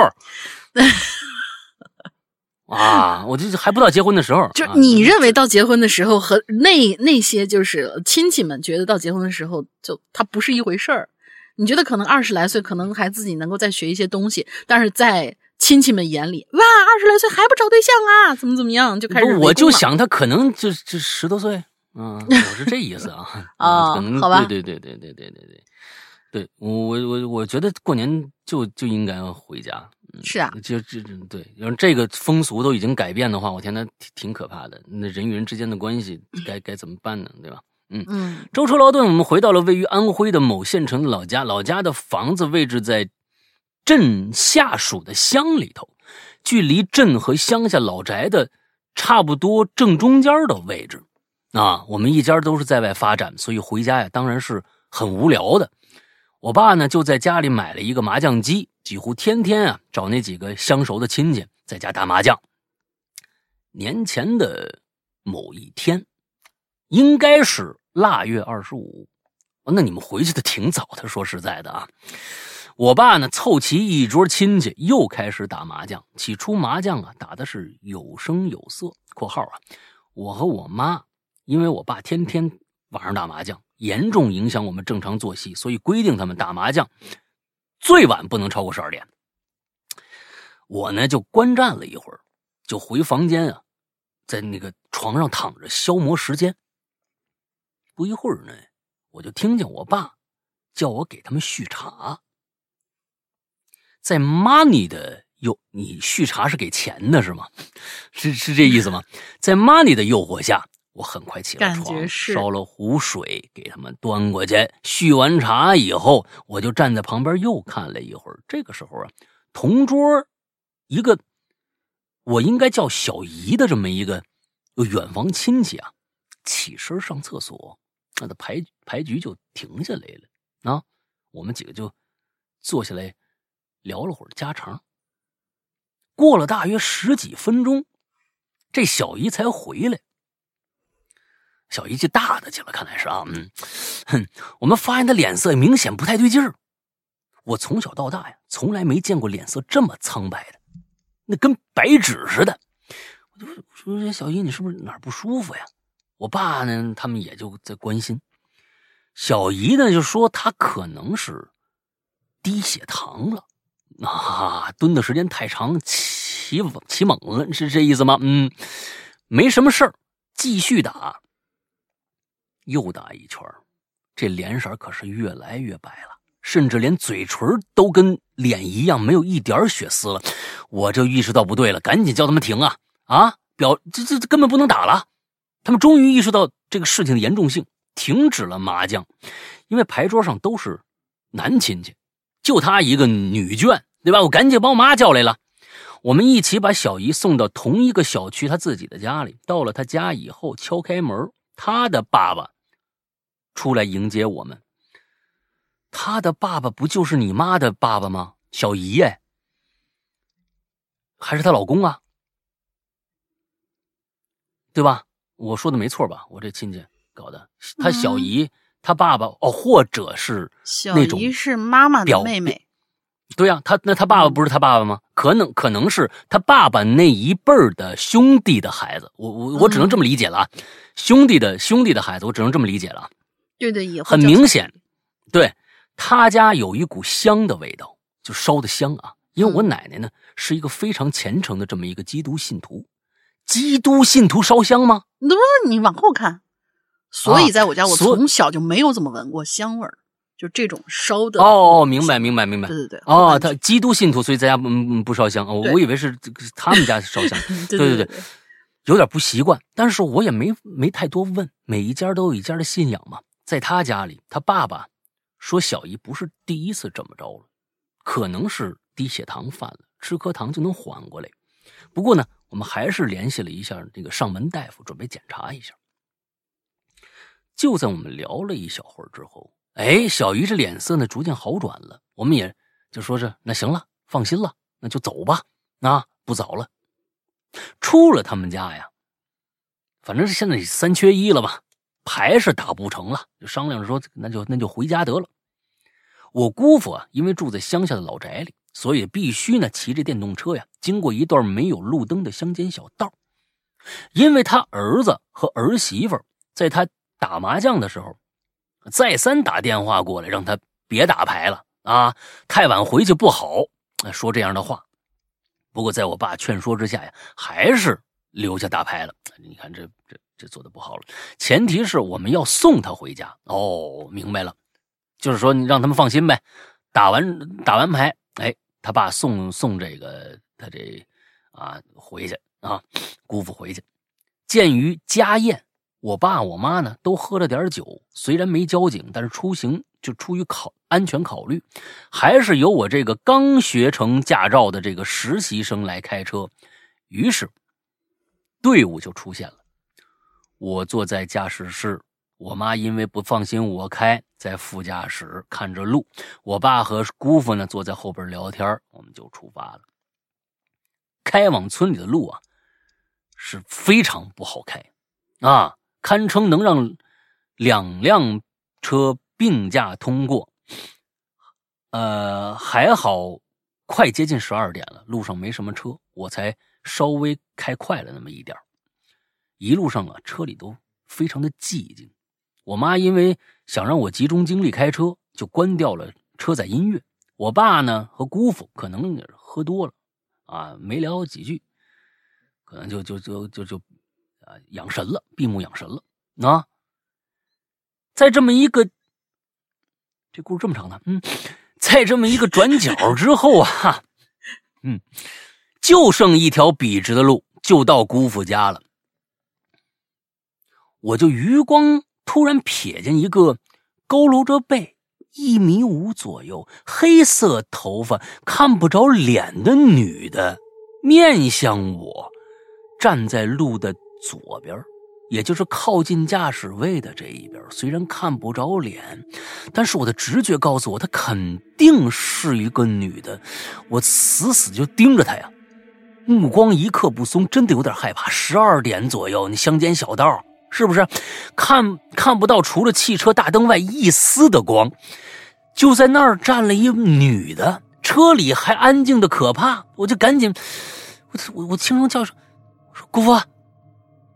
我不知道为什么会喊姑父而不是爸妈妈，可能认为他这儿当地人呢，对不对？是不是见过这种场面？但是回答的我是一片安静，没人说，没人说话。明明车上是四个人，但是没了除，但是没有除了引擎以外任何的声音。我都害怕的屏住呼吸了，车速一点点加，终于和外边那个那个奇怪的女人擦肩而过。没过一两百米，就到姑父家了。停下车，放下他，没寒暄，极快的开开走了。路上，我问我爸呀：“咱能换条道吗？”他就给我指了个方向。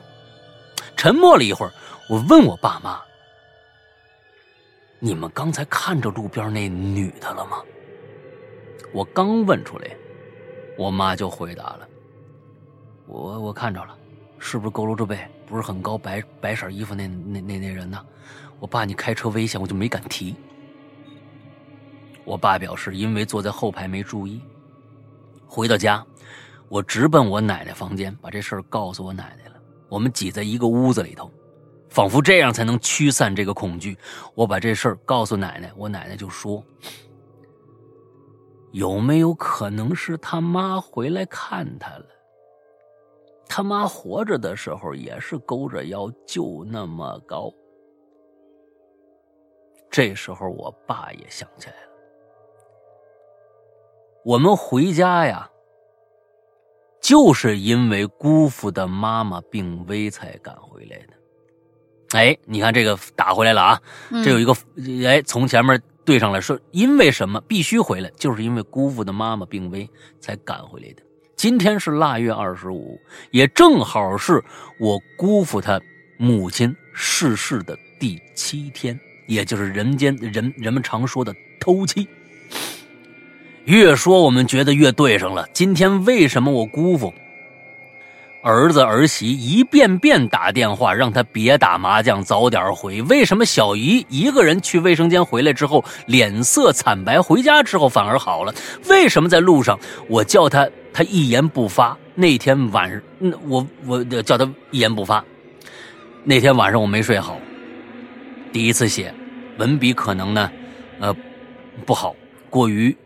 冗长，希望读到多多包涵。后来我还把这个故事告诉我女朋友了，她胆子忒小啊！你看，人人家有女朋友了，所以不担心这个。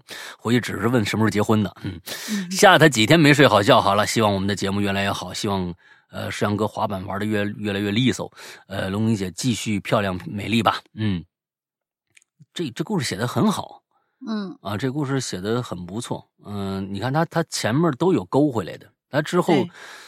他就是年前的某一天，他其实有一个括号，后边查看日历是腊月二十五。你看他有个括号，当时没看，都不知道哪天。回去一想，哎，这是会会不会是姑父他妈呀？一查日历，二十五，再一算日子，哦，今天头七。所以整个这结结构，这个前面设下的一些啊疑问，到后面全都有解释，就我觉得就非常完整了，那非常完整了，呃，挺好，挺好。嗯，我觉得这也可以算是今天的一个最佳吧。虽然是上一期的话题，对于这一期的话题有点不公平，但是嗯，那也没办法。那我觉得这也确实，嗯嗯，挺好，挺好。这这写的也不错。好，来下一个，下一个，与生俱来。山哥好，大林好，讲一个我下班回家的亲身经历啊，不知道算不算灵异事件，但确实有点子奇怪。我们家小区隔壁啊有一个地面的停车场，我平时呢就把车停在这儿。嗯，这个停车场有个小门儿，每天下班回家把车停好，就会从这小门出来，再走个十来米就是小区的一个侧门了。小区门就是那种铁栅栏门。事情呢大概在两年前，当时冬天，天气比较冷。有一天加班回到家呢，已经是半夜了，嗯，约莫是后半夜一点左右。和往常一样，我呢停好车往家走，因为后半夜了，这路上是一个人都没有，周围呢也非常的安静，加上冬天的冷风一吹啊，显得多少有那么点儿阴森森的，呃，阴森森，呃，写的阴森森啊。嗯，从停车场门一出来，我呢。就看到有俩人呢，正站在小区的门口。一个男的面对小区门站着，穿着一身蓝色的西装，下身是西裤，上身是那种西装的马甲，里边是白衬衫，头发是大背头，双手插兜，目视前方。而他面前呢，站着个小姑娘，看着也就五六岁穿的是羽绒服，站在这男的面前，抱着他。小孩呢，因为个子不高啊，只能抱着腿，脑袋呢就贴在男人的肚子那个位置。嗯，这俩人呢就站在那儿，是纹丝儿不动，就这么个姿势，像雕像一样。路灯也很暗，看不清两个人的脸。俩人呢都没说话。也没有发出任何的声音，因为周围异常的安静，只有我的脚步声。我这走着走着，心里就开始犯嘀咕了，心想：这大半夜，这俩人这是父女俩，这干嘛呢？等人呢？反正呢，我反正从我看到，他们就一直就保持那个姿势，嗯，一直到我从他们身边经过，那俩人就是那么一动不动。也不发出任何的声音。走到小区门口，我掏出门禁卡刷卡进门，然后继续往家走。其实啊，我当时是很想回头看看的。我平时特别喜欢看恐怖电影，这时候各种恐怖片的情节就难免在脑子里头冒出来了。我就怕呀，比如说一回头啊，俩人正扒着栏杆看我呢，什么之类的吧。嗯嗯。想到这儿，我不由得就加快了脚步。这事儿就结束了，没有后续。之后呢，我也没再见到那俩人。本来想着这话题刚开的时候就想留言啊，拖着拖着就周一了。听完节目知道还能留啊，赶紧写。拖着拖着又周一了，听完之后还能留，哎，还好这回赶上了。差点就没赶上。对对对，差一点。最后祝石小龙天天开心，Hello 怪谈长长久久。嗯，你看了没有？其实啊，喜欢听恐怖剧、喜欢看恐怖片的人，不证明他胆子大。嗯，有相当一部分人是我好怕呀，我特别怕，呦呦，别给我听。但是呢，我那个看不，我不说是这个啊，我不是说是这个啊什么？他每天都看恐怖片，每天都看恐怖剧，啊，到了关键时候，他不敢回那个头。对呀，就是因为对那个情节太多了，所以我说，其实看恐怖片、听恐怖剧敢听的，他并不是胆子大。他啊，就是他很很喜欢看恐怖片，说明他不怕嘛。他说明他看恐怖片不怕，因为他知道那是假的。他很容易区分现实和虚幻之间的界限。对，有些人还是不行。对，有些人看恐怖片就就不行，他就看着就觉得，哎呦，我我我害怕，就感觉无身临其境的感觉，那是真的害怕。但有些人看了恐怖片，他不怕，就说，哎，这不是假的吗？我看了看个热闹。但翻回来，如果在现实中碰到相同的，他还是会害怕。那说明并不能说明他胆子就大。比如说像我，我讲恐怖故事和老周，老周写恐怖故事，我们俩人都干这个这个活那你说我们俩胆子大吗？那老周的胆子可真不大。是是是，他自己承认过，他自己承认过，就是觉得胆儿小，所以看什么都觉得害怕，所以才能写出来。一些让你觉得可能没有关注到的点，嗯，对啊，那所以就是说，其实你能够理解到你害怕时候的那个状态，才能够用那样的方式来做表达，嗯，但是也不能太小，太小连写都不敢写。把自己吓死了 啊！这这啊，也当然也有一些人是拿这个做炒炒炒作啊，就是说什么，经常有人说拿这个做炒炒作，说我我我我读恐怖故事的时候怎么样怎么样，我害怕，完周边就发生了什么什么事，嗯，那那我就我相信那都是没有的啊，那都是没有的，嗯，都没意思。哎，但是师傅，你你有没有有遇到过，就是好多咱的鬼友啊、粉丝啊什么的，就会问你说，那是你你们是不是都？呃，恐怖片看的好多呀，能不能给我推荐几个特别吓人那种？啊，我不知道你会怎么回答。我是，我我我每次大家问我这种问题的时候，包括有就是那微博有私信，就是龙玲姐能不能给我推荐几个恐怖那个电影好看的？我说好看的我能给你推荐，恐怖的我真。这，就那个阈值可能到那儿了，就没觉得恐怖。但是他拍的好不好，这个其实是能看出来的。嗯，所以每次别人问我的时候，我都不知道该怎么回答，不知道老大怎么回答。就是说，就是说，这个点每个人都不一样，是就是这个点笑点嘛，还有恐怖的点都不一样，而且呢，喜好也不一样。有些人你你看鬼怪的，他喜欢看这种鬼怪的；有些人喜欢看血腥的。有些人看喜欢看什么，就所以说每个人的喜好都不同。到最后，其实我们按照我们自己的喜好，不一定你看了以后也是就深有感触。我们只能从剧情和拍摄角度来说，导演的风格、导演的好坏来判断，来来给你介绍这个东西。其实也真的是，你比如说追溯到翻回到我大学时代，或者更早高中时代，那个时候。尤其在大学时啊，有有一段时间，我根本不敢看恐怖片了，就是被《午夜凶铃》那一段时间的日式的恐恐怖片真的吓到了。那段时间真的，我我真的是被吓到了。所以，嗯，那个那段时间有几个恐怖片呃，成了我的阴影。其实，呃，《午夜凶铃》是一个引子，到后来的《咒怨》和有还有一个，还有一个嗯片子叫做。呃，短哎，叫短路吗？叫叫叫什么东西啊？哎呦，也是日本的。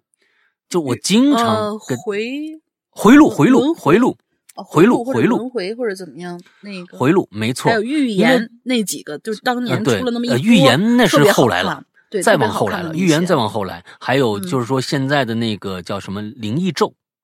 啊，灵异咒也是那个那段时间的吧？也是再往后了，哎再往后了。我说的是九十年代九十年代末的，我说的是九十年末九十年代末的，那都是两千年以后的了。那个时候哦，其实大家如果呃真的想看恐怖的，我跟你们说啊，想看现在你都能被吓到的，你们很难搜到《灵异咒》，它是一个日本很少的一个题材，叫做伪纪实题材，日本拍的一个伪纪实题材，这个真的很恐怖。你们如果现在想找的话，找《灵异咒》去看一看。嗯，那个真的是有点劲儿的，现在看依然有点劲儿。就是就那个段时间，就我经常会被日日本的一些表达心理恐惧的那种表达方式，真的吓得真是那段时间真的很害怕。嗯，我我曾经在咱们的故事里面提，呃，在咱们的节目里面提过回录其中的一个镜头，一个厂区门口，两个人在那正常的说话，就看着有一个人，厂区远处有一个大大的、大大的烟囱，这这俩人在那说话，那个人就爬上烟囱了。之后这俩人说说着说着，那个人从上面哗跳下来，就这种心理压力极其大，这种东西，在在当年真的给我极大的震撼。你要到最后，其实到了两千零五年以后，又开始看各种各样的恐怖片儿那个时候嗯就开始会害怕，完了之后慢慢慢慢慢慢你，你你就会有这心理承受能力就会上去了，但不不代表你胆子大。是我觉得这个就是两回事儿，不代表你胆子大啊，就因为这这东西其实就是你的一种一种宣宣泄模式，我觉得是这样的一种宣泄模式。你你就喜欢看这类似的这个东西来让自己去去得到某种快感而已，对，就是很简单，就是对得到某种快感而已。嗯嗯，所以就是观影这个事儿，真真的就是属于很私人的。也许他在我的恐怖点上，也许未必在你的恐怖点上。可能有些人就是说，就是觉得，嗯，好像想要听老大说一个什么什么，哇，特别就是让你惊到那种点。哎，并没有，哎，不就是俩人在那聊，然后可能会给你有点突然的那种感觉，有人跳下怎么怎么样。但是对于嗯老大来说，这个就是可怕的。没错没错，嗯这是对对于我来说就是很，可怕但是的一件事情。有有很多人就觉得啊，就这啊，就就嗯就会、会这个样子。所以就是，我觉得你们大家想要看推荐的，尤其是就是尤其是啊，一个是搞笑片儿，一个是恐怖片儿，你们真的嗯还得自己去看看。嗯才能够知道你能不能够接受，并且这个东西找大导演够不够刺激？对，找大导演还是一个很好的方向的啊！你们就嗯搜一搜，就是世界上的各种恐怖片的大导演，你们去搜一下，他们的片子基本上都在及格及格线以上了，对吧？呃，去找一找看，对，就嗯也是一个方式方法。嗯那，就上次上上次那个老大推荐的那个叫什么什么名字叫什么博痕恐惧，是是你推推荐的这个吗？博很恐惧，呃，对我忘了是不是这个名字了，叫博很什么什么，博很恐怖还是博很恐惧？是那个呃，咱们之前看的呃，叫叫叫叫叫叫叫叫什么片子？哪儿的？哪儿哪个国家的？嗯，美国的，美国的。你你你等一下，我我翻一下，他拍啊过咱都特别特别喜欢的两个恐怖片，我突然一下想不起来。那我先念下一个，你先找着吧。呃，嗯遗传厄运和那个仲夏夜哦惊魂、叫《博痕哦恐惧》是一个新出来的一个片子我没看呢。啊，你还没看？就我也是刚刚知道这个片子，现在好像已经有缘了，我就特别想哦让、我没看聊一下这个。对啊，我没看呢。嗯，好，那我看了看了以后再跟大家聊吧。呃，嗯剩下行刚才说的《遗传厄运》和《仲夏夜惊魂》是非常牛逼的恐怖片啊啊！对，如果说近几年的话，那《仲夏夜惊魂》和呃《遗传厄运》无疑是这榜上有名的前几位的片子。嗯，对对对但是大家要注意，这他这两个片子有点类似于就是那种邪点恐惧，而嗯不是说那种什么鬼啊怪的那那种。嗯，这个要第一呃也它真的拍得对也算是邪点吧，对对对第第二部，嗯，《仲夏夜惊魂》更邪点一些啊。是第一是部还算是有鬼怪啊，或者怎么着这些东西，最后才给对，最后才给落到了某一个邪神的身上。嗯，而嗯整《仲夏惊魂》就是整个过程，它就是一个邪点的一个，就是祭祀那种活人的那种感，那个一个过程而已。嗯，嗯嗯嗯，好了，下面一个是最后，咱们今天最后一个争，对，有请偶像诗阳歌读。哎，对 那你写短点行吗？走廊啊，走廊是回到避风港的最后一段路。走廊啊，他说的第一个词儿就是一个走廊，回到避风港的最后一段路。嗯，绝大部分人都能顺顺利利的过去，到达属于自己的家，但有极少一部分人，明明安全门就在眼前，却没能顺利走过去。这是他对这个故事前面的一个前言。尖尖呢是一个美食视频博主，每天除了绞尽脑汁的写稿、拍片和剪片以外，大多数时间都在照顾三岁的女儿。她的丈夫呢是一个设计师，赚的钱不多，却经常不着家，这让尖尖感到力不从心呐、但最让她受不了的是家里的厨房太小了，每每拍摄视频的时候都觉得施展不开拳脚。想过呢，哎，租个工作室吧，但还要兼顾孩子，确实也没什么意义。夫妻商量以后呢，于是就变卖掉原来的，搬到了一个新家。尖尖可太喜欢这个宽敞的厨房和高层的风景了，这里的一切呢，都让他感到了满意。一个仲夏的夜晚呢，雷声大作，大雨倾盆。尖尖牵着女儿的手，逃也似的回到自家单元楼的楼下。刚进电梯间，就碰着一个正等电梯的这么一老太太。哎，等到这么一个老太太，嗯这老太太呢，推着一辆略显陈旧的婴儿车，回头啊，笑嘻嘻的看着自己女儿。女儿立立马就感到害怕了吧，躲到这个尖尖身后了。尖尖看向电梯的楼层，正想去按，哎，这电梯居然一直在一楼啊！那尖尖有点诧异，心想：这不是在一楼呢吗？这老太太怎么不进去呢？他觉得老太太有点怪，于是呢便按开电梯，开口问道：“那个老奶奶，您您您到几楼啊？要不是您先上。那他爸还在我身后呢，我们等他一会儿再上去啊。”老太婆呢也没看尖尖，笑呵呵的呢就推着这婴儿车进去了。看着电梯门关上，尖尖也长长出了一口气。其实啊，他早有耳闻，他们新家旁边住着一个脑袋，住着一脑子不太正常的这么一个独居老太太，日常啊只有一个保姆照顾她起居，听着呢还挺让人觉得可怜的。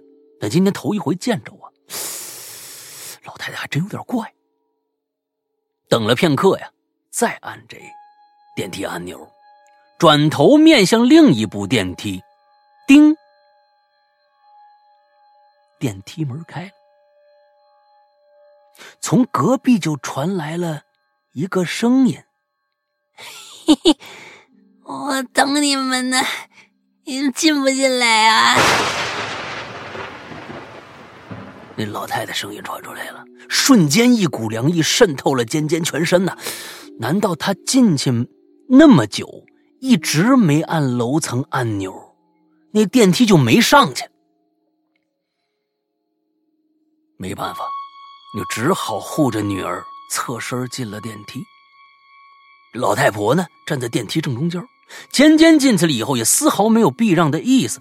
再往楼梯楼层的按钮方向看，果然老太太没按任何楼层的按钮。于是尖尖呢，按下了三十一楼。这楼也太高了，我的天哪！三十一楼，电梯这才慢慢往往上走。尖尖拉着女儿缩在角角落里头啊，眼睛看着这婴儿车。里边啊，是一个干净的女娃娃玩偶，安静的躺着，整整齐齐盖着个小被子。突然，老太太身子呀抖了一下，一边不规则的小幅度甩着头，一边嘴里念着什么：“哦，我不是故意的。哎，那个长得可真好看呢。我我错了。渐渐模模糊糊听不清楚老太太的说话，看着这样子呀，他不自觉的又往后退了一步，牵着女儿的手呢握得更紧了。就在这个时候，女人女儿突然问了一句：“妈妈，老奶奶怎么了呀？怎么自己跟自己说话呀？”本来尖尖以为。就这样，当没事发生，慢慢等着电梯门开了就安全了。但现在呢，捅破了这层窗户纸了，就不好说了。只见老太太停止了刚才的动作，回头啊，一脸慈祥的看着尖尖的女儿：“嘘，乖宝宝，奶奶，我不是自己跟自己说话呢。”这种反差感直直让尖尖是汗毛直立。这个时候，电梯恰好停下来了，门一开，尖尖就绕过老太太三步两步就冲回自己家房子了。刚进家门，尖尖才想起来，天台呀，还有一床被子没收下来，于是呢，跟女儿说：“今天，那个。”妈妈，妈妈上去收那个被子，一会儿回来啊！你乖啊。关上门，就往天台跑。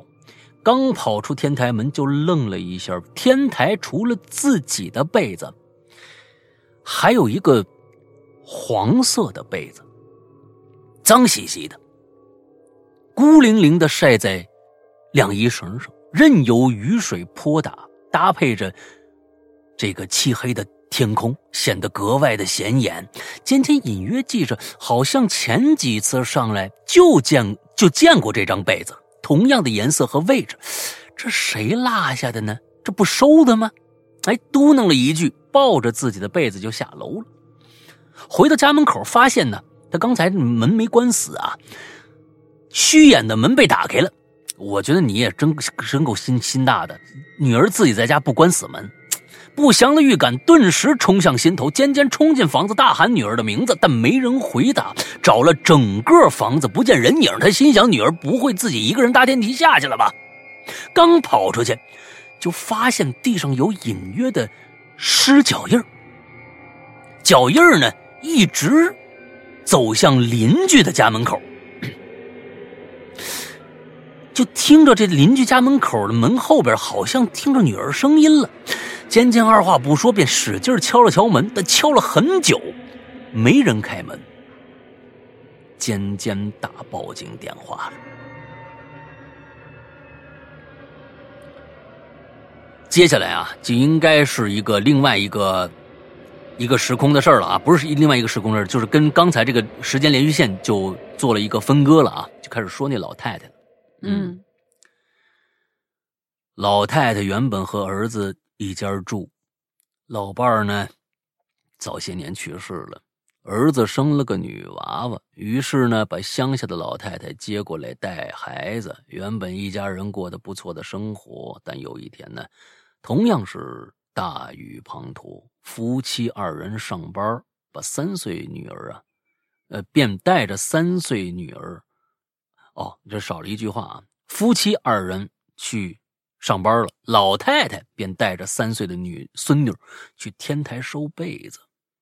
老太太让孙女站在天台门口的屋檐下等自己。等收好被子，回头一看，孙女不见了，哭着喊着到处找啊，最后被人发现，孙女躺在楼下花坛，一地的血，断气了。唉。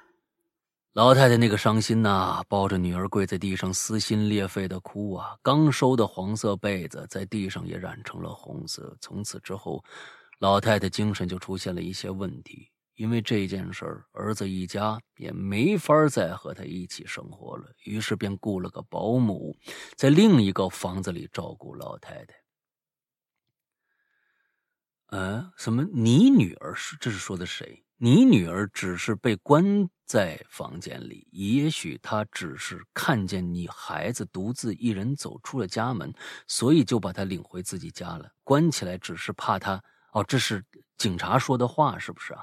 那你应该加一个引号，让我知道这是一个某个人说的话。嗯，你是直接前面是个逗号，我以为这这这这这是一一，因为他后面因为他后面加上一个呃，那个尖尖在走廊上听完警察的嗯叙述嘛，应该对这一段你这是写法没问题说的，对，哎，你写法没问题，但是你这之后之之之前是个逗号，就完全是感觉是上面这叙述是一一系列的啊，你加个引号就好了啊。啊，是这样啊，你女儿只是被他关在房子里啊，也许呢，他只是看见你孩子独自一个人走出家门，就把他领回自己家了。关起来呢，是怕他再次走走出去，误会一场，误会一场啊。尖尖在走廊上听完警察的这些叙述，看向在一旁发呆的老太太，尖尖啊，止不住的哭了出来，就像今天的瓢泼大雨。这条走廊是他人生最后的一段路了，家门就在前面。完，这两周忙，本以为这个话题出两集就关，就立马抽空写写了一篇，字数超了一丢丢，不知道能不能被读到，望见谅啊。我觉得写的还是真的很不错的，但是在在最后，其实我觉得，嗯，这是一个挺挺悲伤的一个故事啊。是啊，一最开始写着走廊是一个回到避风港最后一段路，绝大部分人能顺顺利利的过去，直到属于自己的家，但极少一部分人明明安全门就在前面，却没能顺利走过去。他应该是在想，其实这个家已经不成一个家了啊，因为自己的一个过错，一个一个失误啊，让这个家感觉好像已经没有办法再完整起来了。那其实，嗯，这里面有一个小的一个点，就是邻居家。那你们都应该住在三十一楼是吗？那说你们这个附近住了一个老太太，你是不知道她就住在你对门是吗？是这个意思吗？我我这一点上来没没没太听明白。如果这个故事再加上一点的话，其实就是呃，这个悬疑悬疑感会更强一些。就比如说，你听到了女儿的声音，同时还听到了刚才那个老太太的声音，这就设下了一个疑问：为什么老太太会住在我对面？这个老太太原来就住在我家对面吗？就是你把这个疑问提出来以后，这个就就更逻辑上就更更通顺一些了。就现在你后面就没提这件事儿，所以就我就在疑问说，哎，他是为他就是你的邻居吗？难道原来一直不知道是吧？哎，这其实也挺挺重要的一个一个信息。不过整体写的都非常的好。那我觉得今天争还有前面的马修是吧？啊，不是棉棉花糖棉花糖，棉花糖，嗯，棉花糖，还有一个人我记得好像还应该是马修，是不是？我忘了。呃，不是，嗯不是马修不是棉花糖，棉花糖是那个写了一句的那个，呃，那个还有一个是木林琴，木林琴，对，木林琴还有这个，我觉得应该是当当时是不是说是马修啊？对，马修，马修，马修和这个最后的这个争这三个人，你更喜欢哪一个？我觉得咱从来没有选过短的，啊？你想让这个这个谁是吧对？对对，我特别想就是让让大家觉得短的其实也有机会，只要你戳中我们那个点就 OK。对，我觉得嗯这个这刚才我说这个，次，而且这一期嗯的主题毕竟还是那个什么嘛，嗯嗯，毕竟还是我们的狭小空间嘛，所以就以嗯狭小空间来做评断，然后我们的嗯这这这这几位 就稍微抱歉一点，就后面的走廊话题就稍微抱歉一点嗯也好，这次嗯听龙鳞的。啊。那三位不是不是不是不是我弄的啊，龙鳞龙鳞选的啊，龙鳞选的。哦行，好，我们这次听龙鳞的 棉花糖同学啊，咒我吧，他们 该哎，也挺好。我刚才我在想，就是这这这个写的确实是很有哲理性啊，嗯，容易让人去琢磨琢磨这个话的深意啊。对，也让大家觉得就是其实短而精彩也可以。嗯嗯嗯嗯，好吧，好吧，那 OK，那就棉花糖虽然很短，估计是百字文儿啊，百字文儿，所以这个嗯，我们还是要看内容的啊。OK，、嗯，是好吧，那今天的这个进群密码是什么呢？进群密码，我找找哈，你先说广告吧。OK，欢迎大家去关注我们的会员的服务。我们的会员的服务是是在我们自有的 APP 里边。我们的 APP 的名字还叫以前我们的老名字，叫做《鬼影人间》。那安卓和苹果都可以下载，苹果没有什么可说的了啊，就是按照官方的下载方式去 App Store 里面下载，搜索名字就好了。那么安卓其实有点小问题，第一个就是呃，安卓的商城实在是太多了。啊，没有办法，我们没有办法铺的那么的广。那所以呢，最佳的一个下载我们官方最终的这个版本的方式只有一个，就是去我关注我们的哈喽怪谈”的公众号。记住，这是要归关注哈喽怪谈”的公众号的。完之后呢，关注里面，呃，右下角。就有一个关注，呃，就关于我们上拉就有一个 A P P，完了之后去扫 A P P 里面的二维码就可以下载我们的安卓的版本了。